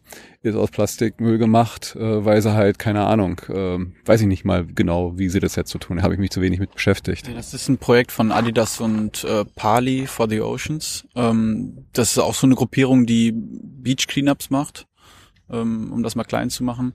Grundsätzlich, äh, oder also klein zu machen, oder ich will es nicht klein reden. Ne? Ich habe ich hab letztens noch ein Referat drüber gehalten, ich krieg's aber auch nicht mehr zusammen. Also die, ähm, ich denke, sich jetzt ein Unternehmen rauszupicken und darauf rumzuhacken, macht überhaupt keinen Sinn, weil letztendlich ist es super schwierig zu beantworten, weil jedes Unternehmen hat eigene Ansätze und auch eigene Ziele und auch unterschiedliche Zielgruppen. Ähm, es gibt zum Beispiel äh, Ocean Cleanup, finde ich, ist eigentlich ein super Unternehmen, weil es eigentlich spiegelgleich zu unserem ist, nur den komplett gegenüberliegenden Ansatz verfolgt. Also die bauen für 750.000 Euro den Interceptor, schicken in, in äh, ich weiß nicht, in, in, in Niederlanden, glaube ich, bauen die den und schicken den dann mit dem Schiff, kommt er dann im Container, äh, kommt er dann in, in, in Indonesien an. Also in Jakarta steht einer und in, in Malaysia, glaube ich, in Kuala Lumpur steht noch einer und es gibt drei mittlerweile, meine ich. Und tausend wollten sie bauen. Und es funktioniert aber nicht so ganz, weil erstmal die Finanzierung sehr teuer ist und der ganze Aufwand davon. Man muss sich jetzt aber vorstellen, die bauen dieses, dieses Riesenteil. Also der Interceptor ist sozusagen ein solarbetriebenes Förderband, was im Wasser hängt und Müll rausholt. Und dieser Müll muss ja irgendwie zu diesem Förderband kommen. Und das sind eben genau die Trashbooms, die wir jetzt bauen. Also das ganze System ist nur so effektiv wie das, was sozusagen vorgeschaltet ist. Und wir haben gesagt, okay, dann nehmen wir dieses ganze System weg, machen nur das, was vorgeschaltet ist und ersetzen dann diese Maschine durch Menschen, eben das, was die halt andersrum gemacht haben.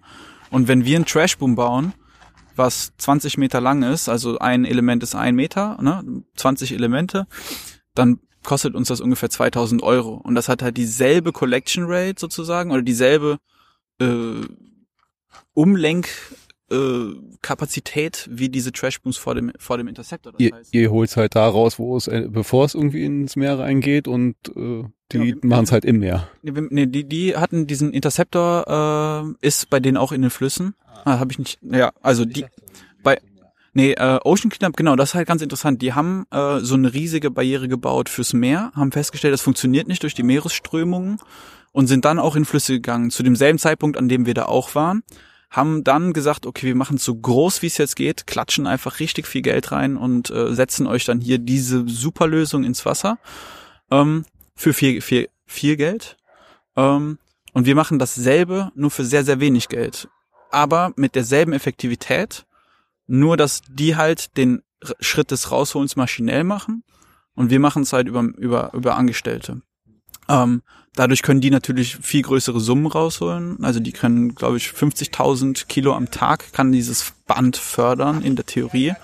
Ähm, aber man weiß ja, also ich weiß nicht, ob 50 Tonnen dort am Tag überhaupt hingeleitet werden. Ne? Und ähm, das war bei uns so ein bisschen spannend, dass wir eigentlich genau dasselbe machen.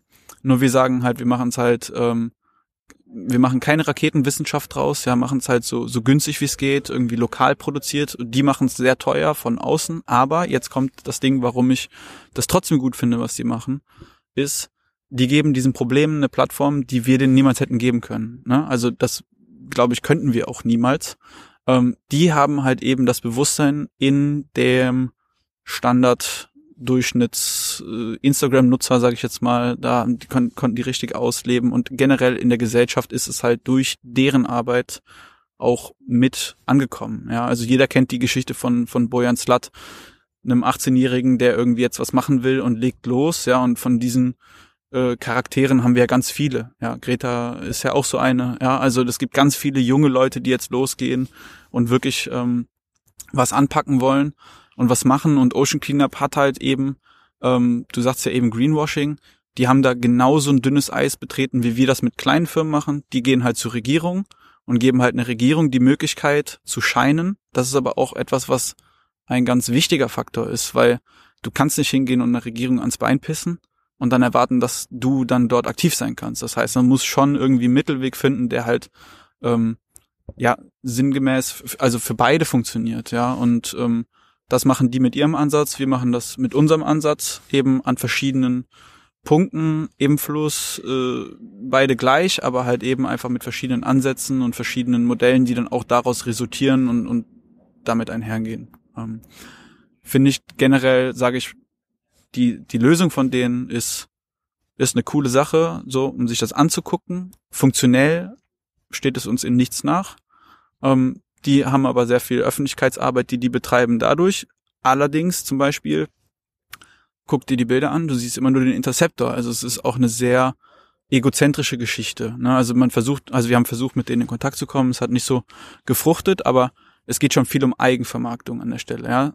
Den Müll selbst siehst du aber gar nicht. Das heißt, wir haben zum Beispiel, also ohne uns jetzt groß loben zu wollen, aber ich setze euch dieses Trashboom da rein, dann sammelt das eine Woche lang Plastikmüll, dann schwimmen da zwei Tonnen Müll sichtbar im Fluss rum. Das ist ein anderes Bild, was wir damit erzeugen, als das, was die erzeugen mit dem Interceptor, der immer geleckt clean ist. Also das, das, der Müll geht dort eins zu eins raus. Und bei uns kommt noch ein Punkt rein, wo ich sage, das macht auch Sinn, ist eben dadurch, dass es so klein ist, können wir auch klein denken. Aber klein denken ist in dem Fall eigentlich das große Ganze verstehen, weil wir haben viele, stell dir den, den Rhein jetzt vor, in Köln, ja, ist ein Riesenfluss und da setzt du den Interceptor rein, der sammelt jetzt ganz viel Plastikmüll raus, super, aber du weißt nicht, wo es herkommt. Wir gehen hin und haben gesagt, wir lassen den Rhein aus und gehen nur in die Zubringer rein und können dadurch viel äh, mehr selektieren, wo kommt welcher Müll her. Und wir hatten das sogar auf Bali, dass wir einen ganz einfachen so einen 50 Zentimeter breiten Abwasserkanal äh, direkt an einem Wasser, äh, an der Straße, äh, mit so einem Trash-Block haben wir es genannt, einfach so ein Gitter da reingesetzt haben. Der hat 50 Kilo Plastikmüll am Tag gesammelt, keine große Menge im Vergleich zum Problem generell. Aber von diesen 50 Kilo war halt der Großteil Abfälle, die von einem Schulhof flussaufwärts ähm, sozusagen produziert worden sind. Ja, und dann kannst du zu dieser Schule gehen und sagen, pass auf, ihr habt jetzt nur diese, das war so äh, äh, Tetrapacks waren das. Mhm. Und du sagst halt, wir haben sehr viele Tetrapacks von euch gefunden. Also das war halt einfach so wie so Lunchpakete, die einfach im Gesamten dort einfach äh, ver verendet sind bei uns im System und haben gesagt, so, so ist halt irgendwie das Problem. Wir nehmen das wahr. Wir würden euch gerne anbieten, dass ihr euch mit dem und dem Unternehmen zusammensetzt, die halt dann Recycling für Tetrapacks machen. Das heißt, du gehst nicht hin und pisst den eben ans Bein, sondern du gibst eine Lösung und vernetzt die. Und dann kannst du diese 50 Kilo schon eliminieren, aber sehr langfristig. Und wenn das jeden Tag kommt, ne, über die, über die Strecke hast du halt eine Sache gelöst. Klar ist es immer die Frage, wie, wie kleinteilig will man als Unternehmen in sowas reingehen. Also ich denke nicht, dass Ocean Cleanup sich das leisten kann, einzelne Schulen abzuklappern. Ja, zeitlich wird das nicht funktionieren, finanziell auch nicht. Für uns ging es halt in dem Rahmen, der da ist. Heutzutage wird es wahrscheinlich auch nicht mehr gehen. Ähm, aber man kann anders arbeiten, öffentlich wirksam. Aber für uns war das so, wir mussten es auch managebar machen, den Müll. Ne? Ähm, die Daten, die wir erfassen, irgendwie irgendwo auch zuordnen können und auch die Summe an Müll für uns selber äh, verarbeitbar machen. Deswegen dann klein, klein denken. Ähm, Siehst du da irgendwie ein, also nochmal zurück zu diesem Plastic äh, ähm, Footprint Offsetting. Ja. Ähm, siehst du da eine Möglichkeit äh, oder gibt es da vielleicht schon welche, die sowas als ein Zertifikat, also wo man halt auch eine gewisse Verlässlichkeit äh, hinterstehen hat. Ne? Also wir, vielleicht ist es auch so eine absolut deutsche Geschichte wieder. Ne? Man, man will halt irgendwo so dieses eine Siegel drauf haben, der blaue Engel, das Demeter-Siegel oder irgendwas, wem ich vertrauen kann, wo ich halt weiß, so, wenn die das Ding irgendwie bei sich drauf haben, dann, dann kann ich dem vertrauen. Ist da irgendwo so eine äh, Bewegung in die Richtung, dass es ein bisschen neben dem, jeder macht da sein eigenes Ding, halt auch irgendwo vielleicht mal so einen Zusammenschluss gibt, wo sagen, so, pass mal auf, äh, wenn wir halt irgendwas vielleicht etablieren, was dann halt auch ein gewisses Vertrauen hat, mhm. ähm, dann, dann gewinnen wir alle, weil wir halt uns alle das anheften können. Wir sind die, sag ich jetzt mal, zertifizierten Unternehmen, die, die dann auch wirklich vertrauenswürdig herangehen können. Mhm. Ähm, also du meinst es in dem Sinne, gibt es sozusagen, wie es den Bitcoin unter den Kryptowährungen gibt, ob es das Plastikzertifikat unter den... Ja, ich würde es vielleicht eher so mit den blauen Engel ja. oder ich glaube in der Holzwirtschaft gibt's ja. dieses FCW-Label. Also es gibt ja schon gewisse Label, die halt so eine gewisse Nachhaltigkeit, wo man halt weiß, so wenn das da drauf ist, dann weiß ich, da steht hinter eigentlich ein gewisser Prozess und Prüfen und die schauen halt auch wirklich, ob das... Äh, äh, stimmt, was die da behaupten, wie viel sie rausholen und, und, und. Also was auch immer da die, die KPIs sind, also die, die, die Kennzahlen, die ja. da relevant sind. Also aus äh, geschäftsunternehmerischer Sicht würde ich jetzt natürlich sagen, den Plastic Fisher Club, ähm, der, der kann das. Ähm, grundsätzlich weiß ich das nicht. Ich weiß nicht, ob sich das schon, ob sich irgendein Unternehmen durchgesetzt hat in dem Markt. Also es gibt sehr große Firmen, eben ähm, die dieses System nutzen, also Plastik zu Geld machen.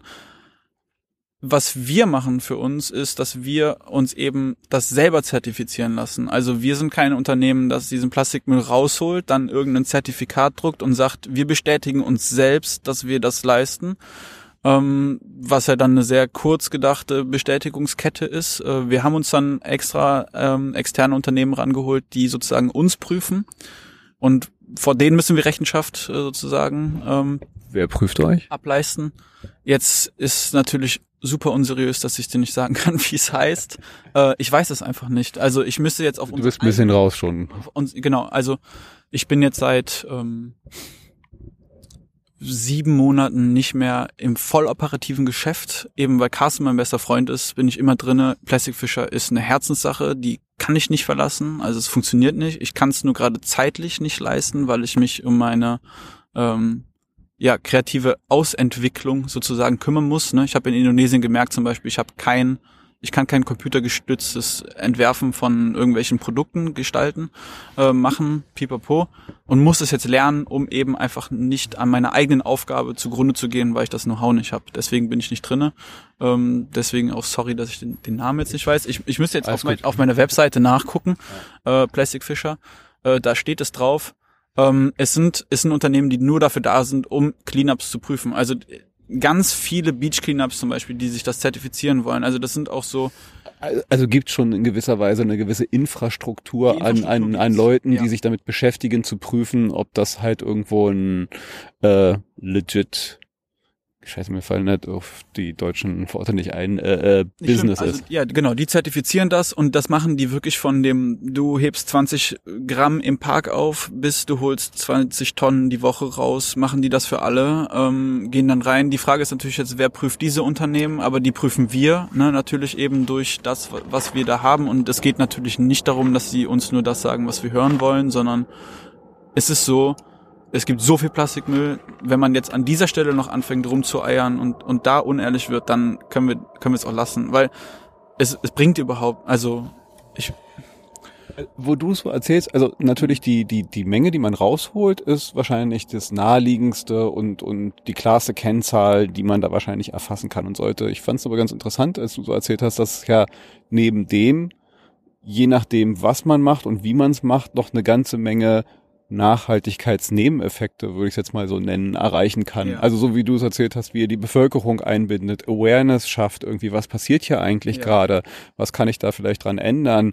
Äh, äh, also diese gesamte Geschichte, die ist ja jetzt nicht unbedingt messbar in äh, Kilogramm Plastikmüll rausgeholt, ja. sondern hat ja halt auch irgendwo einen gewissen Nachhaltigkeitseffekt vielleicht, der ja nicht mit diesem Kilo nur messbar ist, der vielleicht auch total schwer, vielleicht auch gar nicht so richtig messbar ist, aber es wäre natürlich interessant, um mal so zu gucken, gibt es dann noch neben dem reinen Müll noch andere äh, Effekte äh, und Dinge, die man vielleicht messen kann und ja. sollte, ja. Äh, um mal zu schauen, ist das, was wir hier tun, halt auch wirklich nachhaltig im Sinne ja. von, da ist noch mehr als nur der Müll. Ja.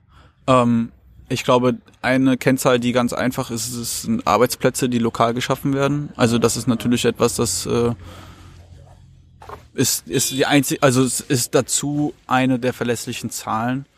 Ähm, es ist, es ist, glaube ich, schwierig, Dinge zu messen, weil wenn ich die, also ich kann die jetzt so, alles, was damit zusammenhängt, ist bei uns, ist halt schon sehr komplex und die Auswirkungen, die es auch auf andere Geschäftsfirmen hat und was das dann wieder mit denen macht, das weiß ich gar nicht. Also ich habe eingangs mal diese Wertstoffbanken äh, thematisiert und zwar ist es so, mh, hm, zum dritten Mal jetzt, aber eben diese extrem armen Menschen, die den Plastikmüll sammeln, die sammeln den Plastikmüll nicht in einem Umfang oder können es nicht in dem Umfang sammeln, dass sie dann sagen können, okay, ich gehe jetzt an Punkt X und gebe das dann ab und kriege dann, wie hier beim Schrotthändler, ja, kriegst du dann, gehst ja mit deinem Altmetall dahin, dann wird das gewogen dann kriegst du das ausgezahlt und dann hast du dann damit Geld verdient. Ne? Da funktioniert das nicht, weil der Wert dieses Plastiks so gering ist, dass man das nicht auszahlen kann. Dadurch hatten sich aber diese Wertstoffbanken entwickelt. Ja, das sind sozusagen ganz normal ähm, das sind Recyclingzentren von Privatleuten aufgebaut, wo Privatleute hingehen, ihren Müll hinbringen und kriegen dann für diesen Müll nicht Geld ausgezahlt, sondern einen Kredit sozusagen auf einem Konto gut geschrieben, der so lange angesammelt wird, bis dieses Konto einen Betrag erreicht hat, der sinnvoll ist auszuzahlen. Ähm, und mit solchen Unternehmen arbeiten wir zusammen direkt und indirekt. Direkt in dem Sinne, dass wir vor Ort halt gegangen sind und jetzt eine Partnerschaft aufbauen mit so einer, einem Unternehmen, eine, eine sehr, sehr nette Frau, die uns dort geholfen hat, vor Ort irgendwie Fuß zu fassen, ähm, in dem Sektor arbeitet, mit dem Militär, unternehmerisch sehr smart irgendwie vorgeht, sehr viel irgendwie in diesem Bereich ähm, ja einfach einfach auch erwirkt, ja, und bei ihr ist es jetzt so, dass wir natürlich ihr sehr viel mehr Plastikmüll einfach vor die Tür setzen, mit dem sie wirtschaften kann. Ja, das heißt, da haben wir natürlich eine direkte Auswirkung und ähm, indirekt arbeiten wir mit solchen Wertstoffbanken zusammen, weil wir eben eine Infrastruktur für diese Scavenger bieten. Also diese Fischer oder Fischerinnen kommen dann zu uns und sammeln die Plastikflaschen ein und mit diesen Plastikflaschen gehen sie dann zu diesen Wertstoffbanken wieder hin. Das heißt, auch dort befeuern wir in irgendeiner Form den Prozess. Ja, also das ist deren Verdienst natürlich. Ne? Wir haben, also die könnten auch die Flaschen woanders sammeln. Wir haben nur diesen Anlaufpunkt. Aber grundsätzlich ähm, passiert schon viel dadurch, durch die Art und Weise, wie wir dieses Thema Plastikmüll äh, anfassen und dem begegnen. Und da würde ich sagen, das hört halt auf. In, also das kann man kann man kaum noch messen. Das ist nur eigentlich die persönliche Freude daran. Also oder irgendwie weiß ich nicht. Also ich finde es der rein, also aus auf unserem Weg ist das die einzig logische Schlussfolgerung von dem, was wir mit dem Plastikmüll machen können. Wir haben ja ähm, den Weg vom Plastikmüll noch gar nicht beschrieben, den wir mit unserem gehen. Ähm, also wir haben dieses System, holen den Plastikmüll raus, ähm, die paar Flaschen, die sie davor rausgreifen. Also das ist, also ist uns für uns spielt es keine Rolle. Die sollen das machen, eben weil das die Akzeptanz erhöht und eben generell die Gesellschaft mit einbindet. Wenn wir den Plastikmüll rausholen, kommt er an Land, wird getrocknet. Also ist auch wichtig, ein Trockengewicht zu erfassen, ja, weil Wasser ist natürlich sehr schwer und wenn wir es direkt wiegen, dann haben wir natürlich Zahlen, die äh, vollkommen fernab von jeglichen äh, Realitätsinhalt äh, sind. Ähm, dann wird's gewogen und ähm, wir sortieren es dann und wir sortieren sozusagen die Recyclables aus, also Dinge, die man recyceln kann, aus. Das ist vor allen Dingen halt leider noch hauptsächlich PET, also HDPE geht noch, PE, also es gibt schon Kunststoffe, die, die man noch ganz gut äh, weiterverarbeiten kann und halt eben diese unglaubliche Menge an diesen Multilayer Flexible Plastics und die müssen wir leider verbrennen. Also wir haben keine Wahl gerade und das ist halt eben auch so das, dieses große Dilemma in der ganzen Geschichte, dass man eben weiß, wie schlimm diese Verbrennungsbilder sind und wie, wie, wie belastend das für die Umwelt ist, wenn das halt nicht richtig gemacht wird. Aber wir haben uns halt eben gesagt, wir können nicht die Müllwirtschaft für ein Land ändern. Deswegen müssen wir das in Kauf nehmen, dass es halt eben verbrannt wird. Das Verbrennen heißt in diesem Fall nicht, es wird nicht offen verbrannt, so, das geht schon in, in, äh, in, in, in Zementwerke. Auch krass, muss man auch sagen, ja, dass, dass das jetzt sozusagen die, die im Moment beste Lösung für uns ist. Ne? Ähm, dass die Dinge verbrannt werden, aber so wird noch Energie daraus gewonnen und es hat noch ein Filtersystem. Ähm, man könnte es natürlich auf ein Landfill bringen, das einfach an Land lagern, dann hat man den Zugriff nachträglich noch. Ähm, das sind Dinge, wo wir sagen, das macht bedingt Sinn. Ähm, wir lagern auch teilweise schon ein, das gibt's auch, dass wir jetzt sagen, wir haben die Annahme, dass Plastik X in Zukunft Wert Y haben wird, weil wir die Story haben. Also zum Beispiel, dass wir, wir haben dieses äh, River Plastic, also wie es Ocean Plastic gibt, glauben wir, dass River Plastic kommt. Ähm, und dadurch halt einen Wert generiert und dann kann man auch Plastiksorten, die eigentlich keinen Wert haben, wieder mit einem Wert versehen. Ähm, aber alles im allem, ähm, ja, ein wilder Mischmasch, in dessen Faden ich mich, glaube ich, gerade selbst verloren habe, aber Nee, also ich, ich, ich finde es ja äh, interessant, da nochmal so diese ganzen ähm, äh, Wertstoffketten beziehungsweise halt auch den, den, den Wert dahinter nochmal ähm, zu betrachten. Ich hatte jetzt selber gerade einen Gedankengang und merke gerade, dass ich den irgendwie verloren habe in meinem eigenen drüber nachdenken. Ähm, ach so, ja, naja, ich, ich äh, dieses Gedanken mit Verbrennen, ähm, ich war gerade in München und ähm, ist jetzt auch erzählt worden, aber ich denke mal schon, dass das äh, stimmt. Da hat mir äh, mein Freund aus München erzählt, so, naja, die in München ähm, trennen den Müll nicht mehr, äh, weil sie gemerkt haben, also ein Großteil dieses ganzen Plastikmüll, also klar, es gibt halt noch so Papier und Glas, diese Trennung, aber der ganze andere Kram wird halt nicht mehr, weil sie halt merken, äh, ein Großteil dieses ganzen Mülls, der ist halt äh, kaum noch trennbar, recycelbar. Und ähm, bevor sie den halt irgendwo dann äh, ja äh, äh, verschiffen irgendwo anders hin, wo es im Zweifelsfall unter Umständen verbrannt wird, verkappt wird, irgendwie, wo es keine Kontrolle mehr darüber gibt, hat die Stadt München sich halt dann dazu entschieden, die technologische, also sagen so, wir erstellen halt äh, oder oder stellen hier ein Müllverbrennungswerk hin, was halt den höchsten Standards und das, was dann nachher übrig bleibt an, an, an, an Restmüllabgasen, ist so gering, dass es im Zweifelsfall besser ist, das jetzt hier einfach so einzusammeln, zu verbrennen, mhm. anstatt halt irgendeinen anderen Weg zu gehen, der äh, in der Bilanz von, von äh, also alleine sowas zu verschiffen, wohin, ist ja halt auch verbunden mit, mit äh, äh Ressourcen, die verbraucht werden ja. dafür, ja.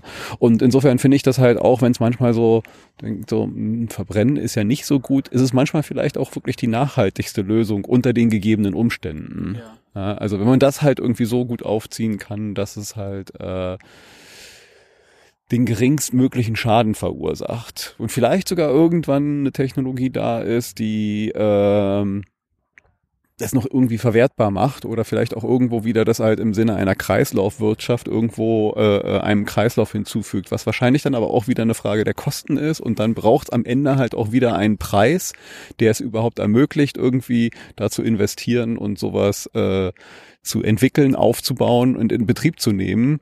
Äh, weil von alleine wird das, glaube ich, nicht passieren, wenn das immer noch günstiger ist, das Ding wegzuwerfen. Du musst dem Ding einen Preis geben. Ja. Ähm, ist geil. Also ich, ich denke, man kann ganze Wochen über dieses Thema reden. Also wir haben grundsätzlich, also man muss unterscheiden zwischen, ich sage jetzt mal kontrollierter und unkontrollierter Verbrennung. Ja, ähm, wir setzen auf kontrollierte Verbrennung eben in einem Rahmen, der Sinn macht. Das machen wir in Deutschland auch, eben wie du gerade das Beispiel aus München genannt hast. Wir haben uns vor zwei Wochen eine Müllverbrennungsanlage in Wuppertal angeguckt, ähm, wo ich ja gerade wohne studiere, ähm, auf dem höchsten technologischen Standard. Da geht dann ganz viel über, über ähm, ich weiß nicht, wie das ist, Fernwärme, glaube ich. Ne? Also die haben so riesen äh, Rohre durch die durch dieses ganze äh, Stadtgebiet gelegt, wo dann mit zum Beispiel das direkt daneben ist ein Schwimmbad. Ähm, die würden 600.000 Liter Heizöl im Jahr verheizen, ähm, wenn sie eben nicht mit der mit der Wärme von diesem von diesem äh, Müllverbrennungskraftwerk äh, arbeiten würden.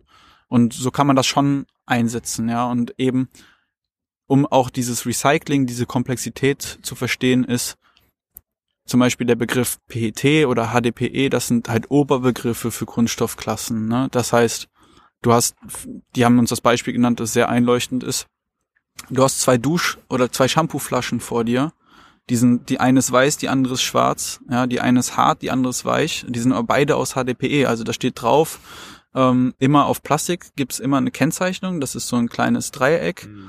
Äh, und da ist eine Zahl drin. Und diese Zahl äh, nennt die sozusagen, welcher Kunststoff das ist. Aber der nennt die nicht die Additiven.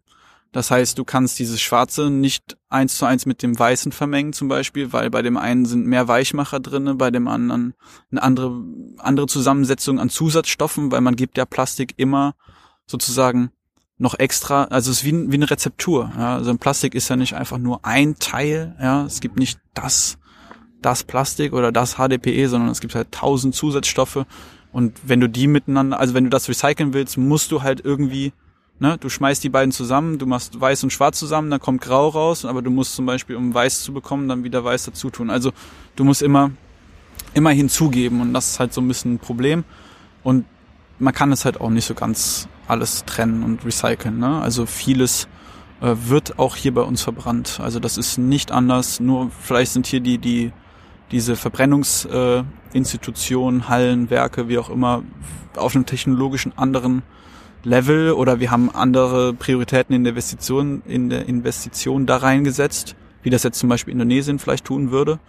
Ähm, aber grundsätzlich haben wir dieses Ding, Plastikmüll, Problemlösung auf der Menschheit überall gleich. es ist, weil jeder hat dasselbe Problem, weil es einfach, es ist Plastik bleibt Plastik, so, und wir können es halt nur mit unterschiedlichen technologischen Standards und äh, finanziellen Aufwänden dem begegnen. Und hier machen wir das natürlich, sind wir ein bisschen weiter vielleicht, ähm, aber auch nicht so überfordert. Ne? Wir sind halt nur, wie viel sind wir gerade? 80 Millionen ist immer die Zahl, die ich im Kopf habe, wahrscheinlich schon ein bisschen mehr, ne? und da sind es äh, 130 auf, auf eine Insel gestopft so und alles einfach es, es explodiert, also es, es wächst einfach unglaublich schnell und dann kann ich auch verstehen, dass man ähm, als Regierung überfordert ist, auch wenn das das natürlich nicht rechtfertigt, ne, dass es so läuft, wie es läuft. Du hast gerade gesagt, wir könnten stundenlang darüber reden. Ja. Äh, ich merke schon, wir haben schon, glaube ich, etwas über eine Stunde. Ähm, ich weiß nicht, ähm, vielleicht so einen kleinen Wrap-up. Äh, jetzt so gibt's irgendwas, was jetzt vielleicht so ganz dringliches, wichtigen Aspekt, den wir jetzt vergessen haben, den es nochmal naja, lohnt, da zu beleuchten? Der Konsument selbst. Also es, ich hasse es, weil ich, ich muss wirklich sagen, so viel wird auf den Konsumenten umgelegt an Entscheidungen, wo ich sagen würde, es ist einfach eine Frechheit, dass man das tut, ja, dass man das den Konsumenten tragen lässt, aber ähm, wir haben eben das große Glück, dass wir hier ähm, nicht die kleinstmöglichste Verkaufseinheit kaufen müssen, weil das Geld nicht ausreicht für das nächste Packformat. Ähm, ich glaube, wir können viel daran tun, irgendwie Plastikmüll zu vermeiden. Das ist das Einzige, was sinnvoll ist, weil im Endeffekt ist es, glaube ich, so, dass jedes Stück Plastik, was einmal produziert worden ist, immer noch auf der Welt ist, in unterschiedlichen Aggregatzuständen sozusagen, ähm, aber es ist da und eben auch Recycling ist nicht die Lösung, weil Recycling immer durch eine Neuzugabe erfolgt. Ich glaube, das Aluminium und Stahl und so Metalle, glaube ich, die kann man ja eins zu eins machen. Aber bei Plastik funktioniert's nicht. Deswegen einfach vermeiden, vermeiden, wo es geht. Es ist schwierig, ich kenne es von mir selbst. Äh, wenn du jetzt zum Glück nicht mehr, aber wenn du einen Single-Haushalt hast, dann kannst du halt oftmals nur in kleineren Packungen Mengen holen und ihr kennt das, man geht einmal die Woche runter und macht den, macht also diesen gelben Sack komplett leer. Also ich habe also, also so einen 25, 30 Liter Sack, das also jetzt bin ich in der WG, der kommt da in der Woche zusammen und man geht schon bewusst einkaufen und das ist ja auch das, was ich mir selber ankreiden muss, ist die eigene, also man muss auch diese Strapazen in Kauf nehmen oder diese Unbequemheit davon und da war ich teilweise auch ein bisschen zu faul, ist auch zu schwierig. Aber es wird einem aber, wie du sagtest, auch schwer gemacht. Also ich habe selber und vielleicht jetzt nochmal so ein kleiner äh, Self-Plug. Es gibt eine Folge äh, mit Annie, einer Freundin von mir, die nach dem Zero Waste äh, äh Prinzip lebt. Mit der habe ich mal über das Thema Zero Waste äh, gesprochen, wie das funktionieren kann. Aber auch da haben wir gemerkt, es ist einfach mega, mega schwer. Wir leben in einer äh, Welt, die es einem auch nicht einfach macht und ich, ich muss dazu noch gerade feststellen, ich habe das jetzt in dieser Corona-Zeit gemerkt. Ich habe davor angefangen, so mich dahin zu entwickeln, habe mir meine Tupper geholt, meine Beutelchen und und bin beim Einkaufen so hingegangen und plötzlich stehst du in dieser Corona-Zeit. Ich kam mit meinen Beutel zum Bäcker, der sagte so, nee, können wir jetzt nicht mehr nehmen, ja. Und plötzlich rannte ich durch die Stadt und überall, weil die Leute nicht mehr essen gehen konnten, haben sich ihre Pizza, sonst was für Essen geholt und den Müll da hingeschmissen.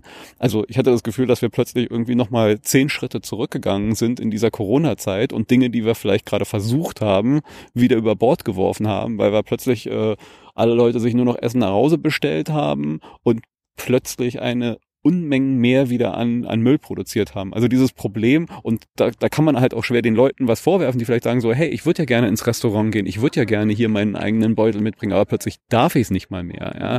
Also dieses Problem auf die Konsumenten abzuwälzen ist, glaube ich, auch echt äh, äh, schwierig. Klar, sollte man sich irgendwie bewusst verhalten und so gut wie es geht vermeiden, aber das Problem muss an einer anderen Stelle mitgelöst werden. Und ich glaube auch immer wieder, äh, also äh, Preis ist ein Hebel. Äh, klar kann man mit Verboten, also man muss es auf mehreren Ebenen lösen. Ich denke jedoch, Preis ist ein wichtiger Faktor. Diese Dinge brauchen einen Preis, der, der entweder A weh tut und das dann halt entweder weniger gemacht wird oder B äh, Lösungen befeuert, die das Ding nachhaltiger als äh, verbrennen oder wie auch immer lösen. Ja. Da würde ich vielleicht, wenn wir es jetzt einfach zu, Ende bringen, ein Shoutout an Cyclus Refill. Also das ist eine, ein Startup, die ähm, fast, also eine ähnliche Geschichte haben. Das ist eine, eine äh, eine Frau, die nach Indonesien gegangen ist. Ich, ich glaube, die kommt aus Holland. Ähm, die haben wir dort getroffen auf einem Event und die hat diese Refill-Station für äh, Slums, sage ich jetzt mal, gebaut. Ja, also da können sich Leute ähm, Waschmittel zum Beispiel einfach zapfen und die hat genau diesen Preispunkt angesetzt. Dadurch, dass es eben keine Verpackung mehr gibt. Sie kauft es in Großmengen ein und portioniert es dann klein raus aber es gibt keine Zwischenverpackung mehr, es gibt keinen Müll und es ist, wird für die Leute einfacher, dann günstiger die Sachen einzukaufen, weil sie diesen ganzen Klimbim an Verpackungen so gar nicht mehr zahlen müssen. Sie kaufen diese klein portionierten Geschichten am Apfelstand. Es gibt kein oder kaum Müll. Also es gibt natürlich die, die wiederverwendbaren Verpackungen. Die sind ja auch irgendwann Müll, aber das ist ein deutlich längerer Produktlebenszyklus als nur eine Einmalnutzung. Und ähm, das finde ich eigentlich super, wenn man, wenn man solche Lösungen hingeht und sagt, ich pack das Kern, äh, das Problem noch, noch mehr im, im Kern an, gehe an die Armutsgrenze oder an, an, an, an den finanziellen Aspekt, wo es nicht weh tut oder es tut schon weh und dann sorgt man für eine Verbesserung und im Sog dieses äh, dieses äh, Hebelwerks äh, rette ich dann noch in, in Teilen irgendwie die Umwelt, weil halt weniger Verpackungsmüll produziert wird und das finde ich ähm, Hochachtung, also toll, dass man das auch macht und ähm, das sind eigentlich ja finde ich viel besser, als die, die Daumenschraube anzudrehen und es den Leuten sozusagen durch äh, Stress sozusagen zu entnehmen, als dass man die selber mit einbindet, weil die, das Bewusstsein und die Akzeptanz ist das, was letztendlich wichtig ist, damit es funktioniert. Apropos Shoutout, ähm, wo finde ich euch? Und du hast vorhin den, äh, was war das, der Plastikfischer Club? Ja. Äh, wie kann ich Mitglied werden? Wo finde ich euch? Äh, wie kann ich euch unterstützen? Sag noch mal ein bisschen Self-Plug hier. Ja, also äh, wir sind auf Instagram, Plastic Fisher. Wir sind natürlich auf Facebook, auch wenn Facebook schon wieder out ist. ähm, bei, bei manchen Altersgruppen nicht. Ja, das kann auch sein, aber ist, ah ja, ähm, ich bin alt und habe alte Zuhörer, die sind vielleicht sogar noch auf Facebook. Okay, dann schenkt uns ein Like bei Facebook. Ähm, ja, wir sind also Facebook, Instagram, diese Kanäle. Wir haben natürlich auch LinkedIn-Profile privat, ähm, beziehungsweise geschäftlich. Webseite ist das Wichtigste. Das ist äh, Plastic mit C und Fischer, sch.com. Also Plastic Englisch, Fischer Deutsch ähm, und ja, www.plasticfischer.com. Eigentlich sind alle Infos online gelistet. Ähm, und ansonsten, wir sind ein kleines Unternehmen, einfach schreiben und alles daraus äh, resultierende werden wir dann per E-Mail Kontakt oder im Telefonat oder in der Parkbank am Kanal klären. Ähm, der Club selbst ist so ein, ich weiß nicht, wie man das nennen soll. Also es gibt jetzt nicht so diese Club-Webseite oder so haben wir jetzt nicht. Man geht einfach hin und das ist, ist dann da äh, mit eingebunden und wir sind ja auch nicht so krass selbstvermarktend unterwegs, dass wir es jetzt überall ähm, rausposaunen. Wir freuen uns natürlich sehr, wenn wir einfach neue Unternehmen dafür gewinnen können. Es geht nicht um viel Geld, es sind also 100 Euro im Monat als Privatmensch ist eine ganze Stange, um das mal eben in Unternehmen äh, zu stecken als als finanzielle ähm, einfach Zusatzleistung, ja, damit die mal machen können. Aber als Unternehmen, glaube ich, ist das eine faire Sache und ähm, das hilft uns vor allen Dingen in der Summe. Ne? Je mehr Unternehmen da mitmachen, desto eher können wir unsere Kosten damit tragen und dann noch freier arbeiten da drin. Ne? Cool, Moritz, vielen Dank. Fand's voll interessant. Ähm, und wer weiß, vielleicht nochmal ein andermal, mal sehen, wie sich's entwickelt. Und viel Erfolg. Und ja, dann werden wir uns mal von diesem Kanal entfernen. Es wird dunkel, es wird kühl. Tschüss, sage ich. Jo, tschüss. Vielen Dank auch dir. Ähm, hab mich sehr gefreut, meine Geschichte teilen zu können. Ungewohntes Format, mein erster Podcast, aber ich hoffe ein sehr schöner. Ich fand's gut. Bis dann. Jo. Ciao. Ciao.